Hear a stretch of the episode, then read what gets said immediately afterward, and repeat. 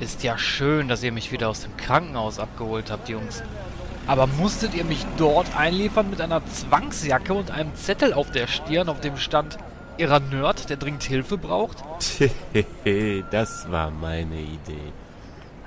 Du blödes. Na komm schon. Immerhin kannst du wieder laufen.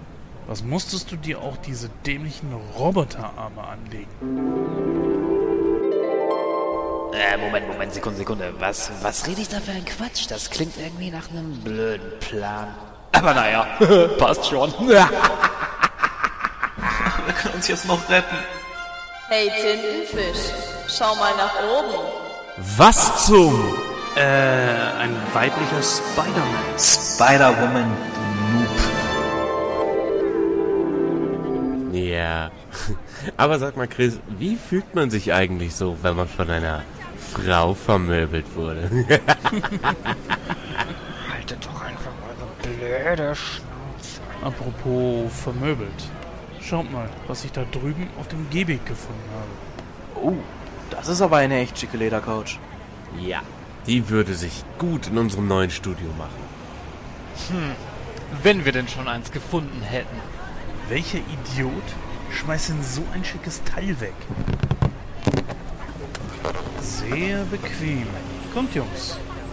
Setzt euch. Doch, hat was. Die sollten wir mitnehmen. Äh, Moment, Moment, Sekunde mal, Jungs. Äh, hat der Typ uns da eben Geld zugeworfen? Ähm, ja. Kannst du 50 Cent? Was für arme, gequälte Seelen. Hier, kauft euch was zu essen. Aber nichts für Alkohol ausgeben. Äh, gute Frau. Wir sind nicht. Halt doch die Knöpfe. Aua! Danke, werte Dame. Hey, das sind 5 Euro. Geil. Ich lauf mal gerade zum Bäcker und hol mir einen frischen, heißen Kaffee. Aber wa- warte, ich will ein Schokobrötchen. Wartet doch mal. Ich hab auch Hunger. Sitze ich hier allein und führe Selbstgespräche. Das ist die... Zulässiges Höchstgewicht nicht mehr überschritten. Zeitreise wird eingeleitet. In 5, 4, 3, 2, Scheiße! 1.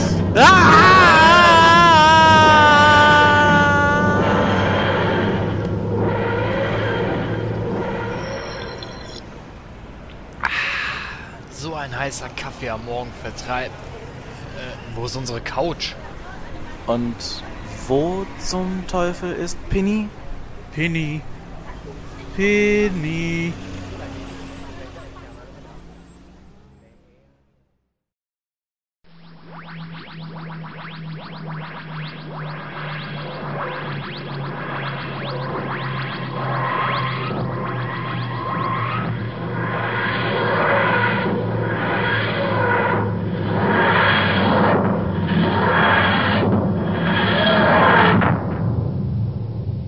Haben Ihr Ziel erreicht. Sie befinden sich nun um eine Mikrosekunde in der Zeit versetzt.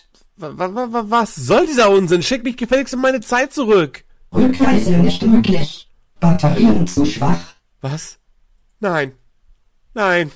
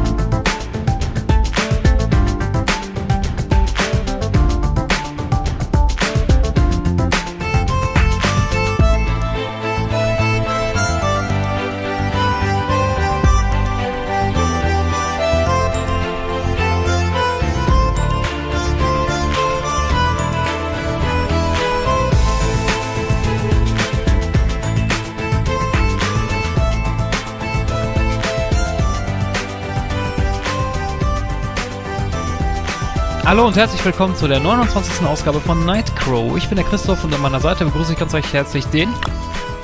Äh, mich? Richtig? Und den? Äh, mich?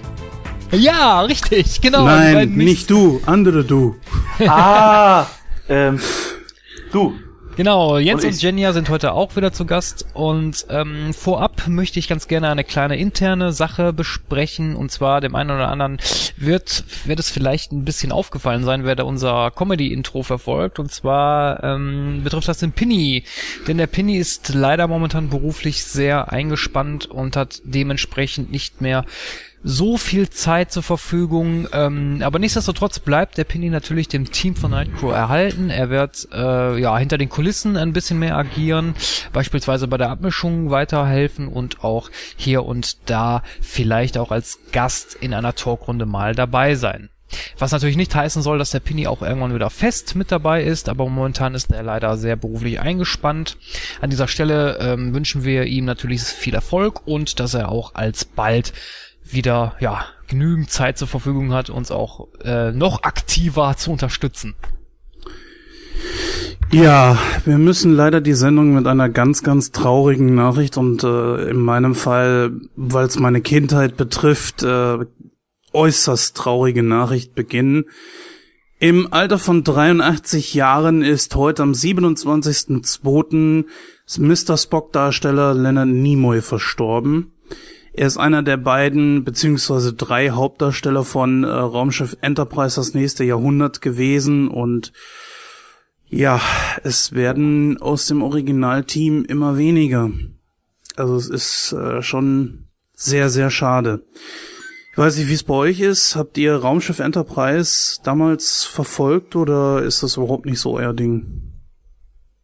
Also ich war nie besonders der Trekkie, also von daher, äh, ich kenne zwar hier und da von der Serie früher ein paar Folgen. Ich weil ich glaube, ich habe noch nie einen Film gesehen. Ich wüsste es nicht. Ich glaube, ich habe wirklich noch nie einen, Star Trek Film gesehen, aber auch nur, weil mich das nicht so wirklich interessiert hat.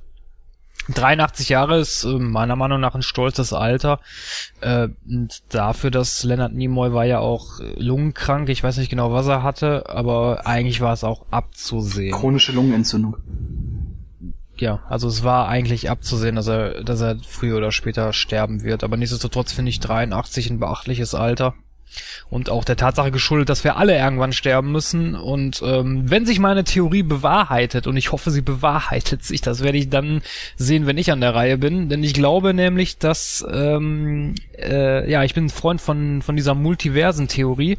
Und ich glaube, dass wenn man stirbt, dass man dann in ein Paralleluniversum wiedergeboren wird. Was ja dann wiederum zu Leonard Nimoy und Mr. Spock passen würde, nicht? Genau. Paralleluniversen waren ja innerhalb von Star Trek äh, eine ziemlich große Sache und sind es auch heute noch. Äh, wir sehen ja aktuell die neuen Filme ja auch. Das ist, das ist ja auch ein Paralleluniversum beziehungsweise alternative Zeitlinie. Und wenn wir jetzt nicht zu kleinlich sind, ist das ja ein Paralleluniversum. Aber ja, Jenja, du bist ein bisschen jünger als wir. Ähm, Star Trek, Mr. Spock, Leonard Nimoy. Bedeutet dir das irgendwas oder sagst du dir das gleiche so wie wie halt bei Christoph? Shit happens, sozusagen. Ähm, ich sag mal so, ich habe mit Star Trek nicht viel am Hut gehabt, allerdings war die Figur von Leonard Nimoy eine ganz große und eigentlich eine sehr bekannte. Und ich finde, damit geht eine Ära zu Ende. Es tut einem doch schon etwas weh. Ähm, dennoch ist es irgendwann mal um jeden geschehen und da gibt's dann halt ein lachendes Auge und ein weinendes Auge. Ja, wir werden mal schauen, ob wir diesbezüglich mal äh, so eine kleine Ehrenrunde drehen, dass wir vielleicht irgendwann mal sagen, nehmen mal Nightcrow in Serie, dass wir die Original Star Trek Serie einfach mal besprechen. Ich glaube, das äh, wäre Leonard Nimoy auf jeden Fall geschuldet. Da kann ich Denn dann ich- eindeutig äh, ankündigen, dass ich nicht dabei sein werde, weil ich diese komplette Serie so gut wie nicht gesehen habe. Da muss der jetzt das wohl alleine machen, weil Ja, vielleicht hole ich mir da ja den Penny mal. Der hat ja, glaube ich, Star Trek auch gesehen, beziehungsweise ähm, mit Sicherheit wird es da draußen irgendjemanden geben, der mich dann da unterstützen kann. Äh, ja, wie gesagt, zu mir gehört Mr. Spock eigentlich genauso wie mein rechter C. Es ist irgendwie äh, seltsam, es ist beklemmend, ähm, ich kann das noch nicht so richtig einordnen, weil es ist auch irgendwo so ein Stück eigene Geschichte. Und ähm, natürlich ist das kein Verwandter. Ich meine, ich sitze jetzt auch, ich lache ja auch und äh, es, es stimmt einem nur irgendwie nachdenklich, macht einem natürlich auch die eigene Sterblichkeit ein bisschen mehr bewusst, dass man früher Star Trek, also die Originalserie in Sat 1 gesehen hat, so Anfang der 90er. Und ja, jetzt ist dieser Mann von uns gegangen mit 80 Jahren und man guckt selber auf seinen eigenen Tacho und denkt sich, ey, verdammt, das, wo ist die Zeit geblieben? Ja, Jenja, da bleibt dir noch ein bisschen mehr Zeit als wie Christoph und mir. Mm, das ist Ja, danke, Jens. Definitionssache. Da, danke, Jens. Unter, unter der Tatsache berücksichtigt, dass ich am Dienstag Geburtstag habe, kommst du jetzt mit so einem Scheiß um. Ja, aber ich denke mal, das ist Definitionssache. Man weiß nie, wann man stirbt und wie man stirbt. Also ähm, kann es sein, dass dir trotzdem noch mehr blei Zeit bleibt als mir. Ja, also ich sag mal so, ähm, das kann jetzt jeder ins Lächerliche ziehen oder nicht. Es geht mir schon irgendwo ein bisschen nahe und äh, zwar nicht so, dass mir jetzt eine Träne runterkullert, aber ich werde mit Sicherheit nicht sagen können, faszinierend. Ich habe nämlich vorhin auf dem Weg nach Hause, ich musste mich ja extra beeilen wegen der Aufnahme, habe ich so, einen- so einen halben Bericht aus dem Radio gehört und da hieß es von wegen, ist 83 Jahre alt geworden und ich so, ja, dann herzlichen Glückwunsch. Ich wusste, ich dachte, das wäre jetzt sein Geburtstag oder so. Komm nach Hause und äh, ja, dann steht auf GMX, er ist tot. Ja, toll. Also das äh, wäre mir dann sein 83. Geburtstag heute lieber gewesen. Guck Mal, ich, wie habe ich das erfahren? Ich war auf Facebook, äh, hab runtergescrollt und auf einmal sehe ich da äh, ein, Pony, was dieses Zeichen macht, was er zum zum Frieden äh, gemacht hat. Und ich denke Du so, meinst hä? den berühmt-berüchtigten Vulkanier groß. Ganz genau. Und äh, ich denke mir so, hä, was? Und drüber stand Rest in Peace Leonard Nimoy. Und ich denke mir so, oh, okay. Das war dann noch schon etwas äh, eigenartig, das so zu sehen. Ja.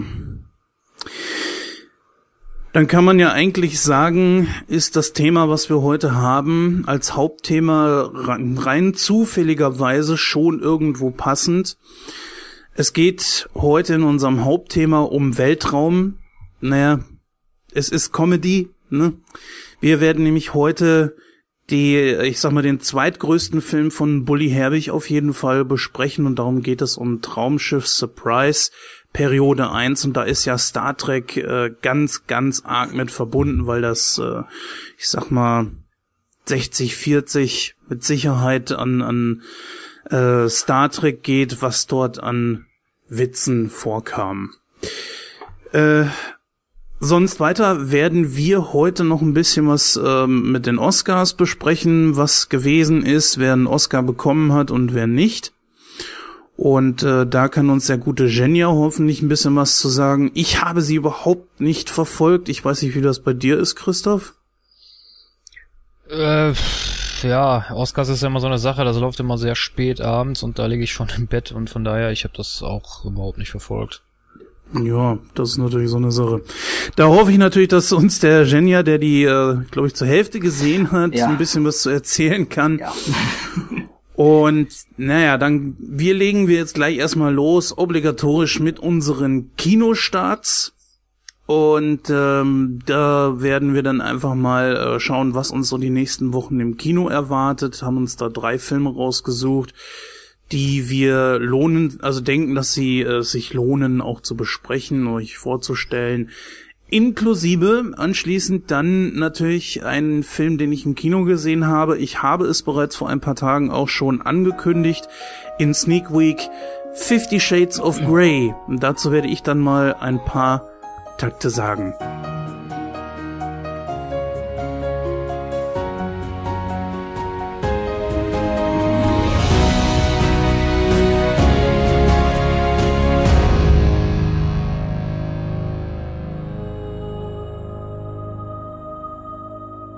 Ja, dann kommen wir jetzt auch zu den, wie Jens es schon so schön ausgedrückt hat, zu den obligatorischen Kinostarts. Und da startet am 5. März The Seventh Son. Darin geht es um Folgendes, und zwar Thomas ist der siebte Sohn eines siebten Sohnes und deswegen zu großen Berufen. Als Zauberer soll er die Menschen im Kampf gegen die bösen Mächte beschützen. Doch noch ist er zu unerfahren und befreit aus Versehen gar die mächtigste Hexe des Landes, Mutter Malcolm. An der Seite seines Ausbilders, des raubeinigen alten Meisters Gregory, muss Thomas nun als der wahre Held aus der Prophezeiung beweisen. Den Kampf für das Gute schließt sich die junge, hübsche Alice an. Ich habe den Trailer gesehen. Ich muss äh, tatsächlich sagen, das sage ich eigentlich selten bei unseren Kinostarts, muss ich mal äh, zugeben. Und zwar, dass es, dass der Trailer mich schon sehr gereizt hat. Also ich fand es sehr bildgewaltig, von den Animationen her top. Hat mich ein bisschen so ja, ich will nicht sagen an Herr der Ringe, aber es, auf der gleichen Schiene fuhr das schon so ein bisschen und doch, es hat mich angesprochen. Ich glaube, ich würde sogar zu 99 Prozent sagen, doch, das ist ein Film, den ich mir im Kino ansehen würde. Wie seht ihr das? Also, ich habe den Trailer gesehen, bildgewaltig ist er allemal. Auch von den Effekten her großartig gemacht. Hat auch so ein bisschen was äh, von der Story von, von ganz vielen Filmen, Herr der Ringe, für mich ist auch ein bisschen Avatar, Herr der Elemente mit drin. Ähm, die, ja, und diese ganze Prophezeiung, ähm, Prophezeiungssache haben wir da mit drin aus, aus vielen Filmen. Ich hoffe, dass der Trailer nicht die, wirklich die besten Szenen wieder reingepackt hat aus dem ganzen Film, denn das ist ja relativ häufig so, dass es im Trailer so ist und dann macht der Trailer wirklich einen guten Eindruck und dann denkst du so, ja, den schaue ich mir an und dann gehst du ins Kino und denkst dir nur so, was? Wo war jetzt diese Bildgewalt dahinter? Ähm, ich weiß es nicht. Ich würde da mehr auf, auf Heimkino erst tippen. Das ist mir zu unsicher. Aber, ja, aber man muss ja. ja oh, Entschuldigung, ich wollte dich nicht unterbrechen. Äh, macht nichts. Ähm, also ich würde lieber Heimkino warten, denn ich weiß nicht, ich bin da immer so ein bisschen skeptisch. Ja, man muss ja dazu sagen, man hat aber auch ziemliche Größen da drin. Ich meine, Julian Moore, Jeff Bridges, Ben Burns. Weiß ich nicht. Hm, Kann schwierig. versprechen, aber ich bin da wirklich immer skeptisch. Immer skeptisch. Bevor ich da irgendwie 11 Euro ausgebe oder 12 Euro je nachdem für 3D, ich weiß nicht, ob der Film 3D ist. Der ist ein 3D, ja. Der ist ein 3D, ja. Bevor ich da 12 Euro ausgebe und dann äh, einen Film dahin geklatscht bekomme, der nur vom Trailer wirklich bildgewaltig war. Ich meine, große Schauspieler sind nicht immer ein Garant für einen guten Film. Ja, das stimmt. Äh, ganz besonders, wenn so ein Film vollgekloppt ist mit äh, wirklich hochkarätigen Schauspielern. Aber Leute, der Dude ist dabei. Das ist doch wohl Pflichtprogramm. Ne? Der Dude, Mensch. Jeff Bridges, äh, lange habe ich äh, ihn in solchen Filmen vermisst. Und ich hoffe einfach, ähm, dass er mich auch dieses Mal nicht enttäuscht. Eigentlich ist das noch nie passiert. Julian Moore ist jetzt nicht unbedingt ein Garant für jeden, also dass jeder Film von ihr auch wirklich gut ist. Ich sage aber trotzdem, Julian Moore ist eine richtig, richtig geniale Schauspielerin. Ähm, sie ist ja, glaube ich, auch all, äh, Oscar nominiert gewesen. Ich weiß gar nicht, hat sie ihn gewonnen? Jenny, äh, weißt du da was? Wer? Julian Moore. Julian Moore, gute Frage. Weil du hast ja die Oscars, glaube ich, nur zur Hälfte gesehen, ne? Ja, ich gucke gerade nach. Bisher aber noch nichts dum, gefunden. Dum, also dum, ähm, mach erstmal weiter. Wenn, wenn ich was finde, dann kann ich dich noch mal kurz unterbrechen. Jo. Ja, wie gesagt, äh, die die Schauspieler, die da drin sind. Ähm, ich habe das gleiche gehört, äh, was du jetzt auch gesagt hast, Christoph, von wegen, ja, da ist Herr der Ringe mit drin, äh, da ist Harry Potter mit drin. ich sag dazu, ist mir egal, was da drin ist. Ähm, es ist irgendwie wiederholt sich sowieso irgendwo alles. Und von daher ist mir das egal. Ich möchte da gar keine großartigen äh, irgendwelche Parallelen ziehen, weil ähm, ich glaube einfach, dass dieser Film mich definitiv unterhalten wird. Und ja, da. Wobei, wobei ich, ähm, hm? die Kritiker ziehen diesen Film ja ziemlich ins Lächerliche, ne? Also ich habe da so Aussagen gehört, wie von wegen, es könnte der schlechteste Film des Jahres werden. Äh, die Bewertungen bei Moviepilot sind auch nicht so toll. Hm, ich weiß nicht, aber ich trotzdem, ich weiß nicht, aber trotzdem reizt mich das irgendwo, auch wenn vielleicht, ich meine, Kritik, Kritiker hin oder her, aber irgendwie bin ich doch dazu geneigt, mir den anzusehen. Naja, gut, also da muss ich jetzt, ich entschuldige, dass ich lache. Ähm, wir haben beim Movie Pilot äh, fünf Bewertungen. Das Ja, ist gut, jetzt klar. noch nicht so viel. Ne? Ich glaube, das ist noch nicht so sonderlich aussagekräftig. Von daher ähm, warten wir da einfach mal ab.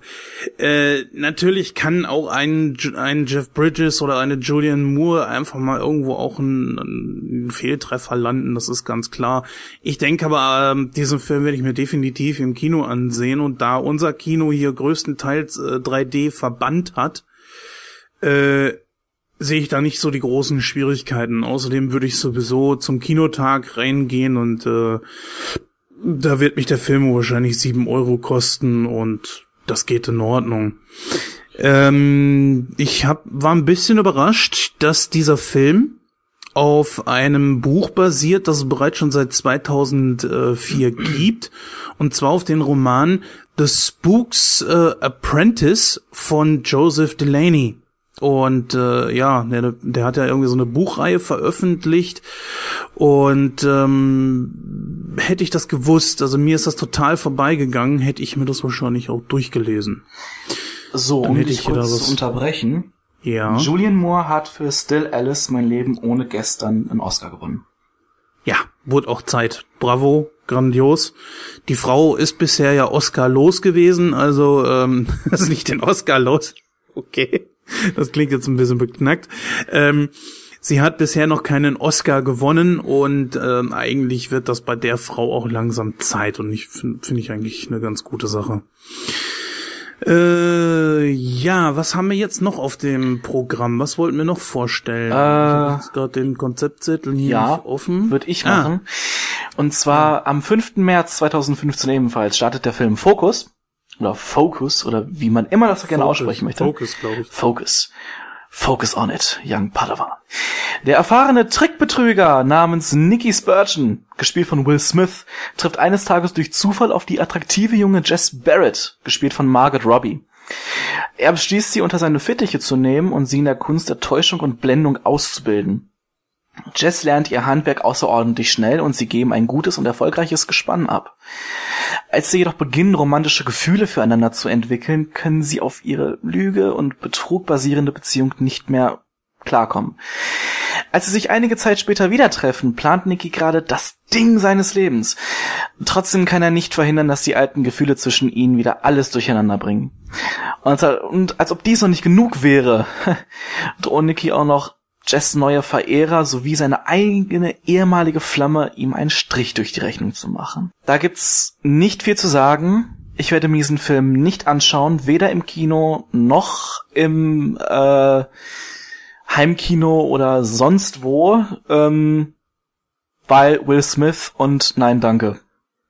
Ich hasse Will Smith. Egal welchen Film er macht, den einzigen Film, und das ist ein Trash-Film gewesen, den ich wirklich gut fand mit ihm, war Wild Wild West. Es ist reiner Trash, ja, ich muss sagen, es ist reiner Trash. Aber es war der einzige Film, den ich wirklich gut fand. Ich habe ihm mit iRobot und After Earth nochmal eine Chance gegeben.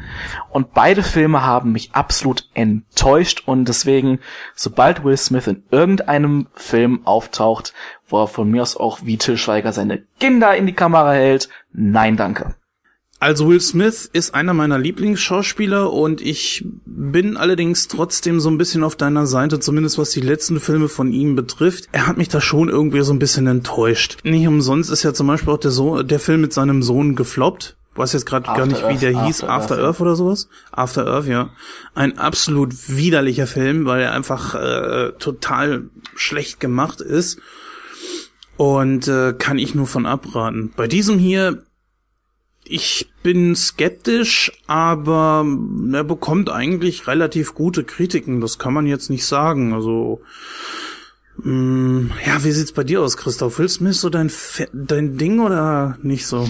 Es kommt auf den Film an. Also ich muss ganz ehrlich sagen, ich muss ein Jenny da recht geben, weil ich fand Wild Wild West jetzt auch nicht so scheiße. Es ging. Auch wenn es ein Trash-Film ist, aber ich fand den okay. Kann man sich angucken. Äh, iRobot fand ich hingegen auch okay. Also der war nicht überwältigend, aber der war in Ordnung. Den kann man sich auch angucken. Äh, weiß nicht, Will Smith ist für mich so ein, so ein, so ein Schauspieler. Den kann man sich angucken, so, weißt du, das ist halt äh, so ein, so ein, so ein 0815-Schauspieler Ja, in meinen Augen. Also den, den kann man, ja, den kann man sehen, aber der ist jetzt nicht überwältigend, meiner Meinung nach. Ich muss aber dazu sagen, den Film werde ich mir werde ich mir mit äh, absoluter Sicherheit nicht ansehen, weder im Kino noch auf, auf Blu-ray oder so, weil pff, interessiert mich die nicht die Bohne. Ja, die Handlung ist total vorhersehbar ist nichts Neues, schon tausendmal gesehen, schon tausendmal in irgendwelchen anderen Filmen verwurstelt. Äh, pff, tangiert mich überhaupt Absolut. nicht. Aber ich muss sagen, ich finde die Auswahl von dessen, was ihr an Will Smith Filmen hier äh, vorlegt, komisch. Weil ihr spielt hier Karten aus, das sind eigentlich tatsächlich wirklich nicht seine Was willst du besten denn sonst Filme. nehmen? Willst du I Am Legend nehmen? Das war genauso ein beschissener Film. Oder Hancock. Fand ich auch total beschissen. Gut, ihr spielt I Am Legend und äh, der andere spielt äh, Hancock, sage ich, Sieben Leben und Das Streben nach Glück. Ali war genauso gut. Was? Und das sind Filme, Ali war denn? genauso gut? der war Boah. gut gespielt. Der Boah, war sehr nee, gut nee, nee, gespielt. nee, nee. Aber das ist, das ist subjektiv. Das ist eine subjektive Meinung, finde ich. Ich fand, der war langweilig, weil die, weil das Leben mich so von äh, von äh, Muhammad Ali jetzt nicht so sehr interessiert hat. Ich habe mir diesen Film trotzdem angeguckt und trotzdem war er gut, auch wenn er zu langatmig war. Aber nichtsdestotrotz, es geht ja hier jetzt um diesen Film und ich sag mal die Story. Mh, ja, Christoph hat recht, es, es klingt ein bisschen so 0815 und ich denke mir einfach so. Will, ich weiß nicht, was er da macht. Ich glaube, dass mittlerweile Bad Boys 3 auch wohl gedreht wird, aber ich warte auf Bad Boys 3 seit über zehn Jahren und ich frage mich einfach, warum lassen sie sich mit sowas so viel Zeit und stattdessen dreht Ich er lieber eher, sowas. ich habe eher eine andere Vermutung. Ich glaube einfach, dass Will Smith sein Zyn Cyanid schon längst überschritten hat. Zenit meinst du? Äh, Zenit, ja, Cyanid. Ja, Cyanid, ne? ja, ja, stimmt, ja, Arbeit, Arbeit und so. Ich komme gerade von der Arbeit, liebe Zuhörer. Ähm, ähm, ja, sein, sein Zenit schon längst überschritten hat, weil, pff, weiß ich nicht, so viel reist der Mann auch nicht mehr. Aber ich finde, aber ich bin, aber das ist jetzt natürlich nur meine Meinung. Ich finde, seit der Prinz von Bel Air reist er überhaupt nichts mehr, aber okay. Ja, gut, das Gefühl habe ich ehrlich gesagt ein bisschen bei Johnny Depp. Mal gucken, ob er, weil seine letzten Filme sind ja wirklich arg gefloppt und äh, boah, jetzt warten wir mal ab, wie es mit Into the Wood ist. Ja, naja, mal abwarten. Liebe Hörer, ihr könnt uns ja, wenn ihr diesen Film gesehen habt, gerne mal eine Nachricht schicken und euch uns sagen, wie, wie ihr ihn empfunden habt. Äh, Ich denke auch, dass ich mir den nicht unbedingt im Kino äh, geben werde.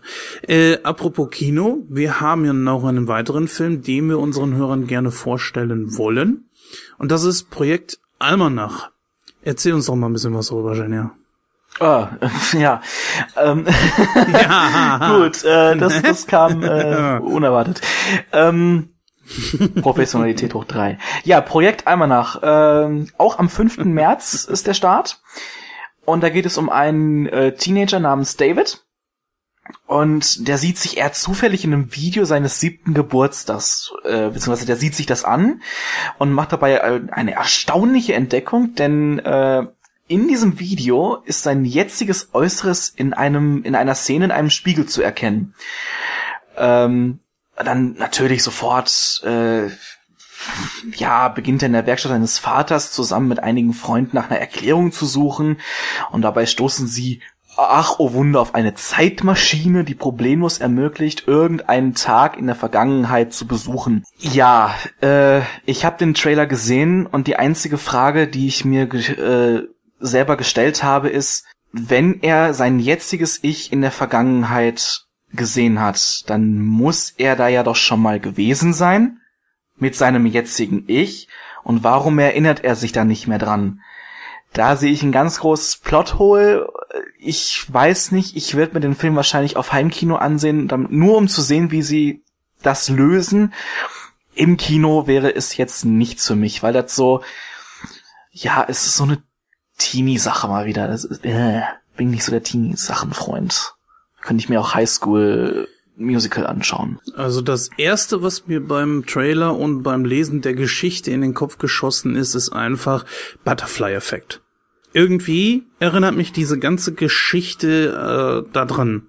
Auch so ein bisschen zurück in die Zukunft, aber eher Butterfly-Effekt. Ich bin solchen Filmen nicht abgeneigt, auch wenn sie manchmal doch voller Logiklöcher stecken. Aber das hatten wir bei Interstellar schon. Der steckt komplett voller Logiklöcher und wird in den Himmel gelobt bis zum geht nicht mehr, wo er meiner Meinung nach nicht hingehört, aber das ist ja ein anderes Thema. Gut, das wird jetzt kein Hollywood Super äh, Blockbuster werden, das ist mir schon klar. Aber ähm, ich bin trotzdem an solchen Sachen interessiert. Wie sieht's bei dir aus, Christoph? Bist du so ein Typ? Ich meine, du bist ja generell so ein Comic-Fan und äh, Zeitreisen sind da ja nichts Ungewöhnliches, auch bei DC. Das ist richtig. Ich bin auch Zeitreisen-Geschichten nicht äh, unbedingt abgeneigt gegenüber, wenn sie gut gemacht sind. Aber bei diesem Film sage ich nur eins: Michael Bay. Oh ja, ähm, ja, ja. Das, äh, da sprichst du was an das sehe ich auch als großes Problem. Regisseur ist ja. Michael Bay? Muss ich da. Ach du Scheiße. Ja, natürlich. Muss ich da jetzt noch irgendwas großartig zu anfügen? Ich denke nicht. Äh, zum anderen muss ich aber auch sagen, der Film erinnert mich sehr stark an Zurück in die Zukunft, weil hier mit diesem Sportalmanach, es ist ja da so ähnlich, dass der Typ eigentlich nur erstmal zurückreisen will, weil er da irgendwie eine Million gewinnen will und so ein Scheiß und äh, pff, ugh. Und nachher haben sie dann halt Probleme mit der, mit der Zeitachse und äh, was weiß ich nicht. Und äh, ich bin natürlich auch neugierig zu sehen, wie, wie das gelöst wird, weil aber meiner äh, Meinung nach oder beziehungsweise mein, mein Empfinden nach äh, kann man so Zeitreisegeschichten nicht lösen. Das ist geht. Ja, nicht ohne, dass du irgendwas in der Zukunft veränderst. Richtig, das weiß ich nicht. Klar, man kann jetzt wieder sagen Paralleluniversum, aber ob man immer alles mit einem Paralleluniversum erklären kann, hm. Schwierig. Das ist immer so eine Frage und da sollten wir, glaube ich, mal eine Sondersendung drüber machen, über Zeitreisen etc. Wir haben das bei Terminator ja schon besprochen. Ich finde, das kann man immer so sehen, wie man möchte. Wenn, der, wenn die Zeit ein Fluss ist, die nur in eine Richtung fließt, gibt es keine Parallelzeit etc. Ähm, arbeitet allerdings der Autor mit Parallelzeiten und Paralleluniversen und so weiter, dann ist das natürlich schon alles irgendwo möglich. Das ist ja nichts wissenschaftlich Bewiesenes oder so. Ja, also wie gesagt, ich habe ja vorhin schon gesagt, dass ich so ein Freund von dieser vielen Weltentheorie bin. Ähm, von daher, jein. Also man, die Zeit ist ja schon gerader Fluss, das ist richtig, aber äh, ähm, trotzdem gibt es verschiedene Zeitachsen. Es gibt ja auch diese Theorie mit der, mit dieser verschiedenen Dimensionen oder dass die, dass das Universum auf einer anderen, oder dass es Universen auf anderen Membranen gibt und dass das Weltall sich halt wie so eine Membran verhält. Hm. Oh, ey, ich habe schon fast Kopfschmerzen. Ja, Entschuldigung, ja, du musst, also es ist aber sehr interessant, äh, wer sich da, wer, wer das, kann ist sich das, kann sich das gerne mal, äh, mal, das Universum in der Nussschale kann ich da sehr empfehlen. Das ist ein Buch von Stephen Hawkins, das habe ich mal gelesen. Das kann ich da nur empfehlen. Also wer da Interesse hat, kann sich das gerne mal durchlesen. Ähm, aber um jetzt äh, nicht zu sehr ins Detail zu gehen, klar, man kann schon so, so Sachen auflösen mit solchen Konstrukten. Aber meiner Meinung nach wird das auch meistens schlecht. Ja, für mich ist einfach nur die Sache, er ist, er sieht sich in seiner jetzigen Gestalt in diesem Video. Das heißt, er muss ja schon mal da gewesen sein. Ich bin einfach nur neugierig, wie sie das lösen, wenn das, dass er nicht weiß, dass, dass er in dem, dass er schon mal da war. Ja? Versteht ihr, was ich meine? Hm. Ja, das ist richtig. Aber ich glaube, wir sollten mit äh, dererlei äh, Besprechungen einfach warten, bis wir den Film gesehen haben. Denn äh, wir wissen ja noch nicht so richtig, wie der Film auch aufgebaut ist und so weiter. Man sieht schon, äh, es ist auf jeden Fall sehr interessant. Und ich persönlich würde sagen, das ist auf jeden Fall eine Kinoempfehlung wert, weil äh, wer auf sowas steht und, und äh, sich Science-Fiction-Filme etc. Äh, gerne ansieht und so Zeitreisefilme, für den ist das auf jeden Fall mit Sicherheit was. Und wie halt eben schon Jenja gerade gesagt hatte, äh, das ist sehr interessant, wie das alles aufgelöst wird. Wir sind eigentlich fast durch mit dem Kinostarts. Wir haben noch eine kleine Sache. Ich habe ja schon angekündigt, ich habe Fifty Shades of Grey gesehen. Momentan der heißeste Scheiß überhaupt. Der Film ähm, bricht viele Rekorde und äh, ja, ist eigentlich so das, was momentan eigentlich, glaube ich, alle sehen wollen, bis auf, glaube ich, zwei Anwesende hier. sagen wir, ich habe die ab 18 Version gesehen. Aber das darüber kann ich leider nicht sprechen wegen iTunes-Filter. Äh, ja, das ist natürlich sowieso ein Problem. Ja, in Fifty Shades of Grey geht es im Grunde genommen um eine Liebesbeziehung zwischen äh, dem Milliardär, Multimilliardär muss man sogar sagen, äh, namens ähm, Christian Grey und seiner, ja, so, so eine Art Praktikantin, nee, Praktikantin ist es nicht, ich weiß gar nicht, was, was jetzt vom Beruf ist, glaube ich, sie arbeitet in so einem Eisenwarenladen. Auf jeden Fall, ihr Name ist Anasta- Anastasia Steele und sie geht als Vertretung zu, ähm, zu diesem Interview, was eigentlich ihre Kollegin da machen sollte. Moment mal, Sekunde, Sekunde. Die heißt Steel mit Nachnamen. Ja. Ah, was für ein Karlauer. Warum? ja, Steel, äh, es geht ja um diese Bondage-SM-Szene, ne? Steel. Oh. Ja, Entschuldigung. Ja, äh, also sie geht dann zu diesem Interview hin und findet diesen Mann unglaublich fasziniert. Irgendwie hat er auch einen kleinen Nahen an ihr gefressen und sein Interesse steigert sich an ihr eigentlich noch. Und dass sie auf ihn steht, in so einer typischen Cinderella-Story. Ich meine, der Mann, ähm, ob er jetzt vom Gesicht her gut aussieht, das muss jeder selbst entscheiden, aber äh, er ist schlank, er ist immer gut gekleidet, er hat ein Sixpack, ähm, weiß sich zu benehmen und natürlich ist er sowieso fasziniert, weil er äh, ein Riesenunternehmen unter sich hat und, und äh, führt. Und das wirkt natürlich sowieso schon generell auf Frauen halt eben anziehend. Und ähm, ich möchte das jetzt eigentlich nicht unbedingt sagen, aber es ist nun mal leider so, äh, wir kennen das aus Hollywood, ne? Jemand, der so schweinereich ist, dem rennen doch die Frauen eigentlich die Bude ein. So, jetzt ist halt eben die Sache, die beiden äh, beginnen sich füreinander zu interessieren und er kriegt dann raus so, ja, äh, sie ist eigentlich noch Jungfrau. Dun, dun. Ja klar, sicher, Jungfrau mit 21, 22 Was? Jahren. Nichts Schlimmes. Ist natürlich nicht. Nein, das ist nichts Schlimmes. Aber im Punkto dieser Geschichte denke ich mir so, nee, jetzt im Ernst? Das heißt, ich saß im Kino und dachte mir so, das wird auf drei Filme gestreckt. Das ist doch nur Mittel zum Zweck verflucht nochmal. Äh, irgendwie leuchtete mir das nicht ein, warum sie denn Jungfrau sein muss, ja? Okay, ähm, aber belassen wir es dabei. Sie ist Jungfrau, alles klar, okay. Er führt sie erstmal langsam in die Liebe ein und äh, schläft ganz normal mit ihr, sagt ihr aber auch von Anfang an, äh, du, ich bin da so ganz speziell, ich habe da so Neigungen etc. und kommt dann irgendwann auf den Punkt, es ist Bondage SM und er hat ja auch seinen, seinen, seinen Raum da äh, in seinem Haus, wo halt eben diese ganzen Gerätschaften, Bestrafungsgeräte und so weiter halt äh, gelagert sind und angebracht sind. Ja, und er versucht sie dann langsam aber sicher auf in diese Richtung zu kriegen und sie hat ja null Ahnung, ja. Er, er kann ja mit ihr machen, was was er will. Sie weiß ja gar nicht, da sie äh, sexuell keine Erfahrungen hat kann er sie ja äh, lenken. Sie muss für sich erstmal herausfinden, was ist das? Und kann erst dann urteilen, mag ich das? Und sie lässt sich halt eben bis zu einer gewissen Grenze halt bis zum Ende des Films auf diese Geschichten ein. In den ersten Minuten kam es schon, dass er sagte, da, da verlor mich der Film schon. Das tut mir wirklich leid, auch wenn jetzt viele Frauen und, oder Männer auch gerne auf diesen Film stehen. Es ist nun mal meine persönliche Meinung. Ich kann eigentlich an diesem Film nicht sonderlich viel gute Haare lassen. Es fängt einfach da schon an in den ersten Minuten dieses Getue von diesem Typen. Das ist so komisch irgendwie er ist distanziert, er ist äh, zurückhaltend und versucht da den Gentleman rauskehren zu lassen, fängt an über seine, seine Neigung zu sprechen in Situationen, wo ich mir denke, wen interessiert das gerade? Das ist so, als würdest du dich über die Sonne unterhalten, aber äh, anderer fängt dann an vom Mond zu quatschen oder so ungefähr oder von Autos oder was weiß ich oder von Turnschuhen. Das hat eigentlich damit gar nichts zu tun.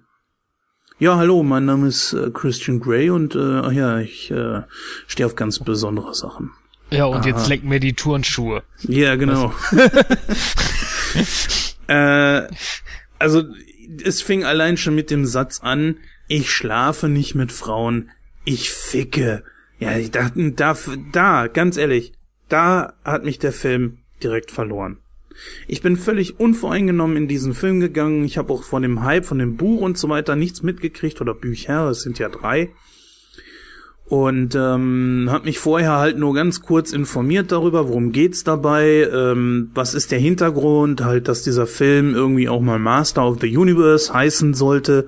Es war irgendwie so ein Arbeitstitel dass die Figuren Christian Grey und Anastasia Steele, dass das eigentlich äh, mal ein Fanfic war, also so, ein so ein äh, Fanfic. Hallo iTunes-Filter, wir lieben dich. Meine Fresse, ey, holt mir doch einer mal die Erwachsenen hier zurück, ey. Verdammt. Also eine Fanfiction, ja. Ah, okay, so. Und ähm, beruhte wohl auf der Twilight-Saga. Und äh, eigentlich waren diese, diese Figuren Christian Grey und Anastasia Steele halt dieser Edward und äh, wie hieß die andere noch gleich? Ich weiß jetzt gerade den Namen von ihr nicht. Also. Meinst du Bella oder was? Naja. Hieß sie, hieß sie Bella? Ja. Ich habe die lang nicht mehr, ich habe die lang nicht mehr gesehen und ich habe nur die ersten zwei, drei von den äh, Twilight-Filmen gesehen. Und ich glaube den dritten sogar nur zur Hälfte. Wie dem auch sei, ähm, kommen wir zurück zu diesem Film. Fifty Shades of Grey. Ich sag mal, ich kann jetzt natürlich nicht alles in allen Einzelheiten hier sagen und ich beschränke mich jetzt auf das, was mich mit am meisten gestört hat. A, ist das dieser Vertrag. Dieser Vertrag, mh, ich sag mal, ich kann es, also es geht um einen Vertrag, der eigentlich äh, im Grunde genommen die Botschaft trägt, er hat ihr zu äh, umgedreht, sie hat ihm zu willig, willig zu sein, wann und so oft er möchte. Und sie fragt dann auch ganz klar, ja, und was hab ich davon? Und er sagt, mich. Aha. Toll. Ja, wobei, wobei, Entschuldigung, wenn ich dich da unterbreche, du musst ja bedenken, es ist ja durchaus gang und gäbe in so einer je nachdem, wie man halt diese, diese, diese, ähm, diese spezielle Art der Sexualität halt äh, auslebt. Es gibt ja schon Leute, die das halt ein bisschen auf eine, eine Nummer härter machen, sage ich jetzt mal, als nur, wenn man halt das mal ausprobiert. Ne? Also da ist es schon gang und gäbe, dass man so einen Vertrag halt unterzeichnet, um halt äh, natürlich klar, um halt sich auch gegenseitig abzusichern und natürlich um das festzuhalten, was halt erlaubt ist und was nicht. Und von daher finde ich das eigentlich schon sehr authentisch. Ja, kann ich auch so akzeptieren. Ähm, es ist halt eben auch ein Milliardär, der sich mit Sicherheit auch davor schützen möchte, ähm, so nach dem Motto, dass sie dann vielleicht daherkommen und sagt, ach, der hat mich vergewaltigt oder so und äh, Multimillionen äh, Ersatzklage da, äh, ähm, dass er da irgendwie was bezahlen muss oder so. Das ist ja in Amerika ganz schnell mal gemacht. Und er hat natürlich auch seinen Namen zu wahren und dann kann er sagen, hier, ne Moment, äh, guck mal hier, die Frau hat unterschrieben, die hat einfach nämlich einen Sex mit mir gehabt, das ist okay. Das kann ich sogar irgendwo nachvollziehen. Aber dass der da, äh, ich sag mal, drei Viertel des Filmes so ein Brimborium macht und letzten Endes am Ende sagt so, ja, um den Vertrag geht es doch eigentlich gar nicht. Es geht ja darum, was da drin steht. Ja, verdammt nochmal, warum pochst du dann drei Viertel dieses verdammten Filmes auf diese blöde Unterschrift? Warum gehst du mir als Zuschauer damit auf die Nüsse? So, und jetzt kommen wir zu B. Der Charakter dieses Christian Steele ist Christian eine Hohlfrucht. Äh, ja, ja, Entschuldigung. Das ist eine absolute Hohlfrucht. Der ist dämlich. Weil ich weiß nicht, was die Autorin sich dabei gedacht hat, als sie den geschrieben hat. Ja, er ist distanziert. Ja, äh, er gibt nicht so viel mit seinen Gefühlen etc. pp. Aber da ist nix hinter. Da ist sie, also äh, Anastasia ist um Längen besser als Charakter ausgearbeitet als er. Er ist stumpf einfach nur, ich stehe auf Bondage, Bondage SM. Ja, wo darf ich Sie denn hinfahren? Ja, mein Name ist Christian Grey und äh, übrigens, ich stehe auf Bondage, Bondage SM. Ja, wo darf ich Sie denn hinfahren? Das ist jetzt keine Szene, die da drin vorkommt, aber äh, immer so dieses äh, Aufdrängen, ja, ich habe verstanden, ich, ich denke mir einfach in dem Moment so, Jungs, ich habe verstanden. Es geht hier darum, er steht auf Bondage SM. Und wenn das nochmal 50 Mal wiederholt. So, dann sehe ich ein paar wirklich sehr geschmackvolle und wirklich tolle Sexszenen, das muss ich sagen. Beide machen da eine sehr gute Figur, sowohl schauspielerisch als auch körperlich, das äh, würde ich gar nicht sagen. Aber zu allen anderen Sachen finde ich ihn einfach absolut furchtbar und ähm, sowas von austauschbar. ich weiß jetzt auch gerade nicht, wie dieser Schauspieler heißt. Sie ist, glaube ich, sogar die äh, Dakota Johnson heißt sie, glaube ich, ne? Ist so die die Tochter von Don Johnson hier aus Kann Miami sein. Vice, ne? Kann das sein? Ja. Ähm, das absolut merkwürdigste an der ganzen Geschichte, und das ist jetzt mein letzter Punkt, den ich da einfach anbringe, ist, der Gute ist, äh, er steht auf Bondage SM. Übrigens, ne? Er steht auf Bondage SM. Nicht vergessen. Es ist einfach bescheuert. Er, oder wie soll ich das sagen? Der Film trägt die Botschaft, dass jeder, der auf Bondage SM steht, doch ziemlich Ich- einen an der Klatsche und eine ziemlich traurige Ich glaube, dass das. Definitionssache und Interpretationssache ist. Reibt der, Ähm, reibt, reibt dir nee. der Film Jein. wirklich unter die Nase, dass, dass er die ganze BDSM-Sache nur macht, weil er als Kind eine schlimme Vergangenheit hatte? Mir ja. Dir ja, aber das ist Muss ja Interpretationssache. sagen. Ja, aber ich muss, ich muss aber da Jens recht geben, weil ich habe viele Kritiken gelesen, auch äh, von Leuten, die halt selber in diesem Bereich tätig äh, oder agieren, die auch gesagt haben, dass, äh, dass das äh, nicht, also nicht authentisch genug ist oder dass das äh, wirklich auf diese Schiene, auf dieses Klischee äh, reitet.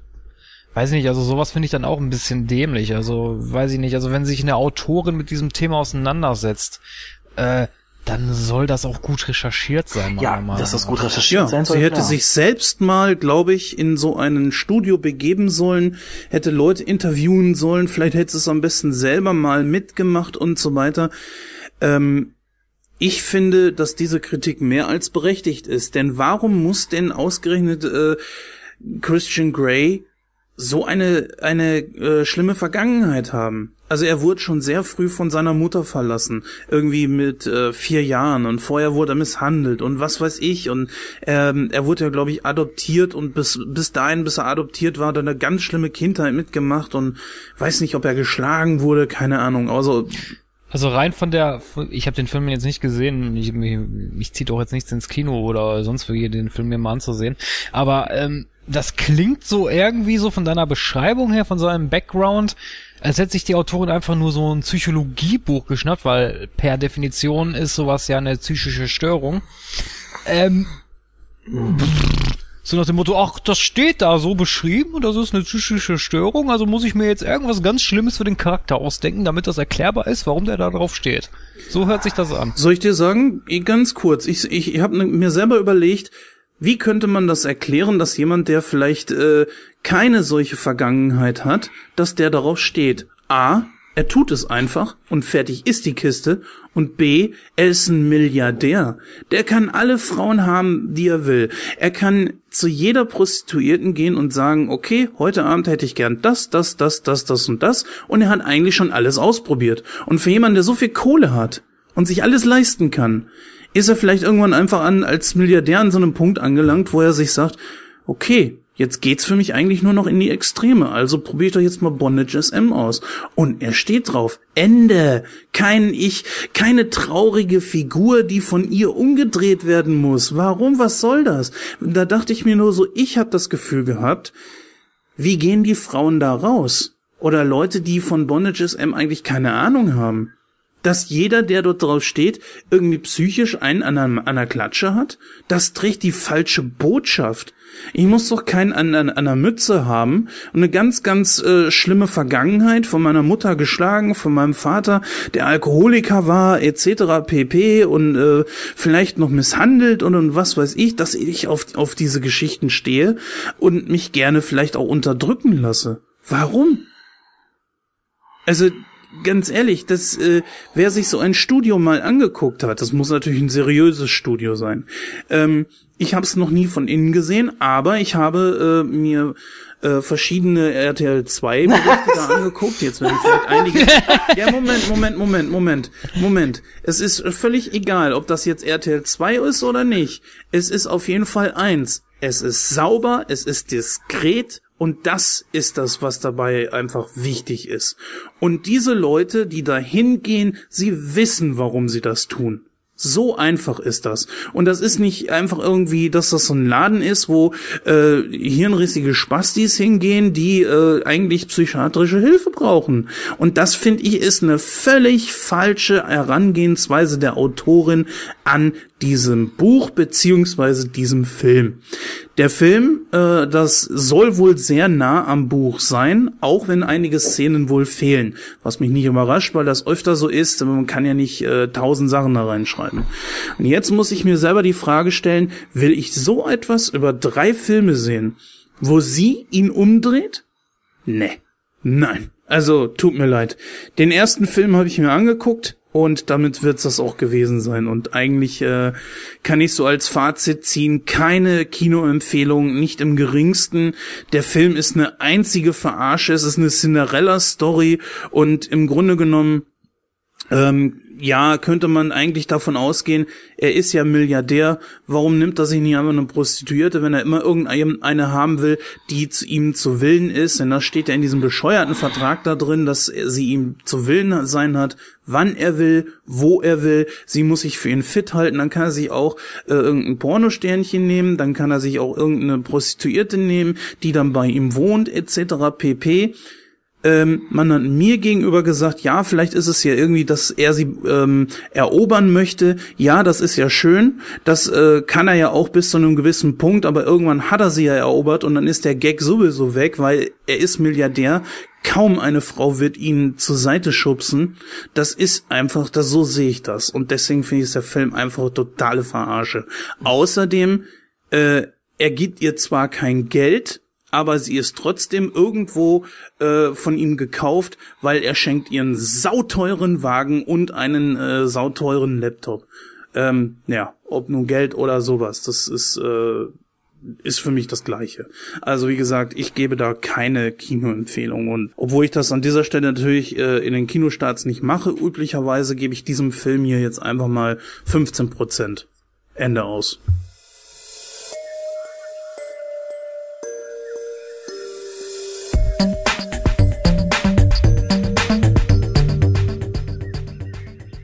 Hi, tai, hi, tai, tai. Space Taxi to the, to the sky. sky. Feuersalamander macht Beine auf Beide wieder auf. zu und raus bist du. Genau, denn wir kommen jetzt zu unserem Hauptthema und zwar ist das Traumschiff Surprise Periode 1. Ein Film von Michael Bulli Herbeck. Ja, ein Buch von Michael Bulli Herbeck. Eine Produktion von Michael Bulli Herbeck. Ja, natürlich. Ähm, Traumschiff Surprise, ähm, wer kennt's nicht, ist natürlich der Nachfolgefilm von Der Schuh des Manitou. Erschien äh, 2004 hierzulande in den Kinos. Länge ist etwa 83 Minuten, Altersfreigabe FSK 6. In den Hauptrollen haben wir, wie schon gesagt, Michael Bulli Herbeck, Christian Tramitz, Anja Kling, Till Schweiger und Rick Cavell. Karl Cavanian. Cavanian. Cavanian. Cavanian, ja. Ja, Kurze Info, ähm, wie ist es zu diesem Film gekommen? Und zwar, ähm, Leute unseres, unseren Jahrganges erinnern sich vielleicht noch an die Bully-Parade. Das war eine Comedy-Sendung von Michael Herbeck auf Pro7. Und ähm, ja, Traumschiff Surprise, äh, beziehungsweise die, Charak die Darstellung der Charaktere war so eine Art, ja, so ein kleiner Gag innerhalb der Bully-Parade. Ähnlich auch wie beim Schuh des Manitou. Ähm, und zwar hatte Michael Bulli Herbeck damals in seiner Show die Zuschauer aufgefordert, abzustimmen, welchen Film oder welchen, welche Figuren aus der Bulli-Parade einen nächsten Film bekommen sollen. Ja, das Ergebnis war dann halt, äh, dass Traumschiff, ähm, also die, die, diese Crew vom Traumschiff parodiert werden soll, wodurch dann letztendlich dieser Film entstanden ist. Äh, wichtig zu erwähnen ist natürlich noch, dass Stefan Raab äh, die Musik ähm, unter anderem beigesteuert hat. Stefan Raab kennt man ja auch, ist auch ein Entertainer von Pro7, der auch mit seiner Show TV Total, ich glaube jetzt seit 15 Jahren oder so auf Sendung ist. Und ja, so ist dann letztendlich dieser Film entstanden. Ja, dann mal kurz eben zur Handlung, was bei diesem Film denn eigentlich auch äh, passiert ist. Jetzt habe ich doch tatsächlich hier den Konzeptzettel weggeklippt. So, im Jahr 2000... Ich, ich weiß, ich leg das immer weg. Im Jahr 2304 wird halt die Erde von äh, einer Invasion bedroht. Und die letzte Hoffnung der Menschheit ist ausgerechnet die Crew der Surprise, äh, welche irgendwo da draußen in den unendlichen Weiten des Weltalls vor sich hin dümpelt. Äh, ja, die Erlösung der Welt liegt allein in ihren Händen. Und das kann ja eigentlich nur eine Katastrophe bedeuten. Ist natürlich ein bisschen, äh, ich sagte ja schon anfangs, ähm, dieser Film hat viele, viele Parodien auf Star Trek. Und eine davon ist halt äh, Spooky, beziehungsweise Mr. Spuck. Und ja, dazu deswegen vorhin die kleine Referenz zu Leonard Nimoy. Dann haben wir äh, noch einen weiteren festen Charakter, der ist gespielt von, äh, na, wie heißt er jetzt gleich wieder? Ich komme immer auf den äh, Christian Tramitz, genau. Ich, ver ver ich verwechsel ihn immer mit Rick Cavanian, ich weiß nicht warum. Christian Tramitz, äh, natürlich einer der Urcharaktere mit, also Urbesetzung der Bully-Parade.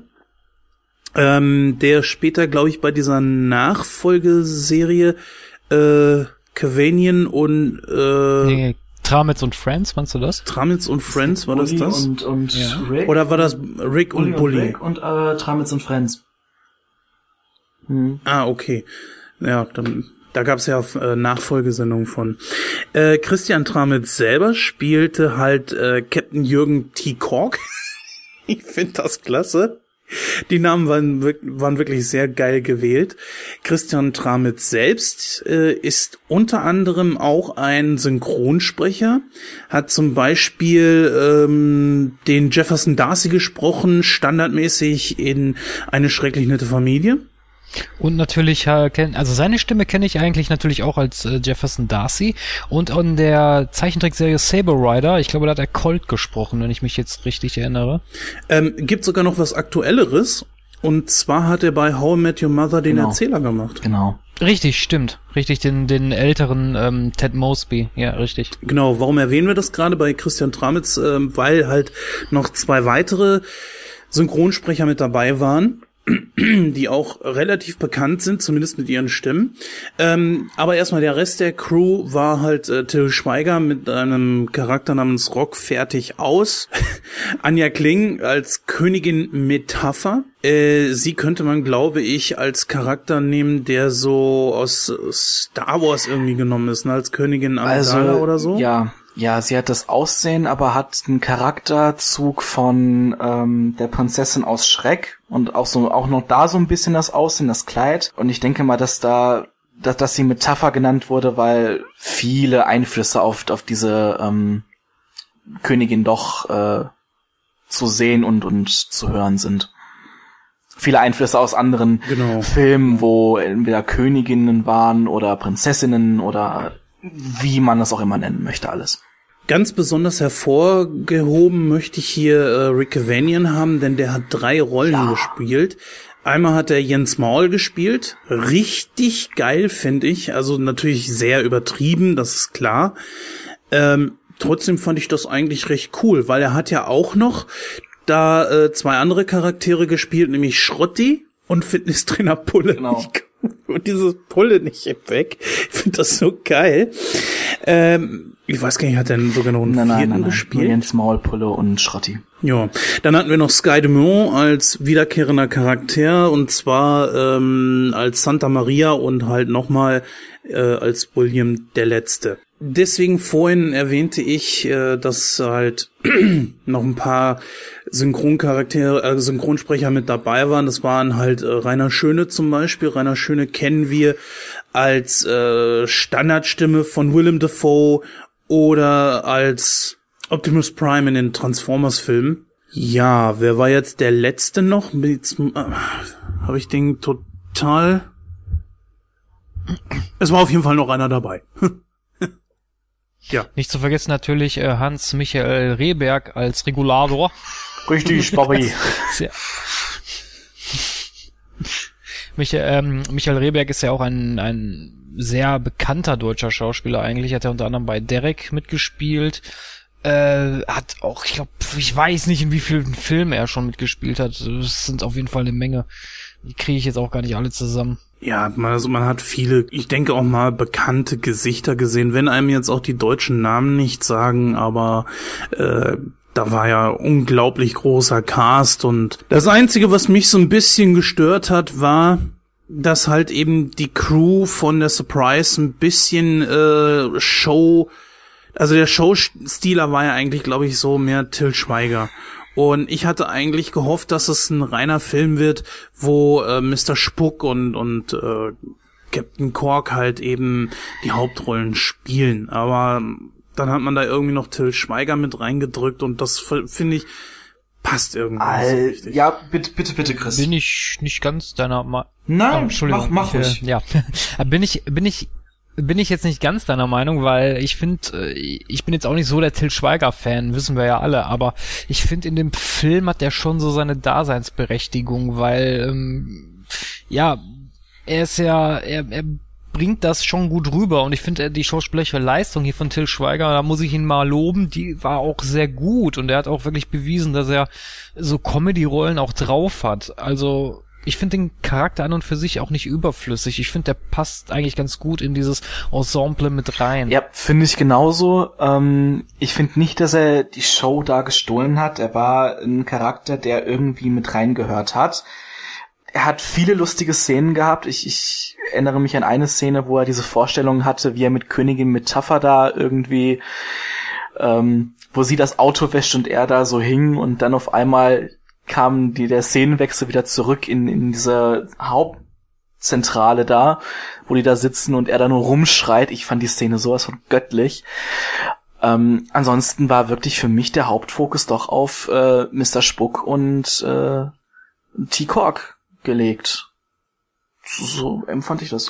Ich habe gerade mal rausgefunden, äh, kurz dazwischen geschmissen. Hans-Peter Hallwachs war das, der ebenfalls ein richtig großer Synchronsprecher ist, beziehungsweise auch Hörspielsprecher. der Konsulkanon. Nur mal so.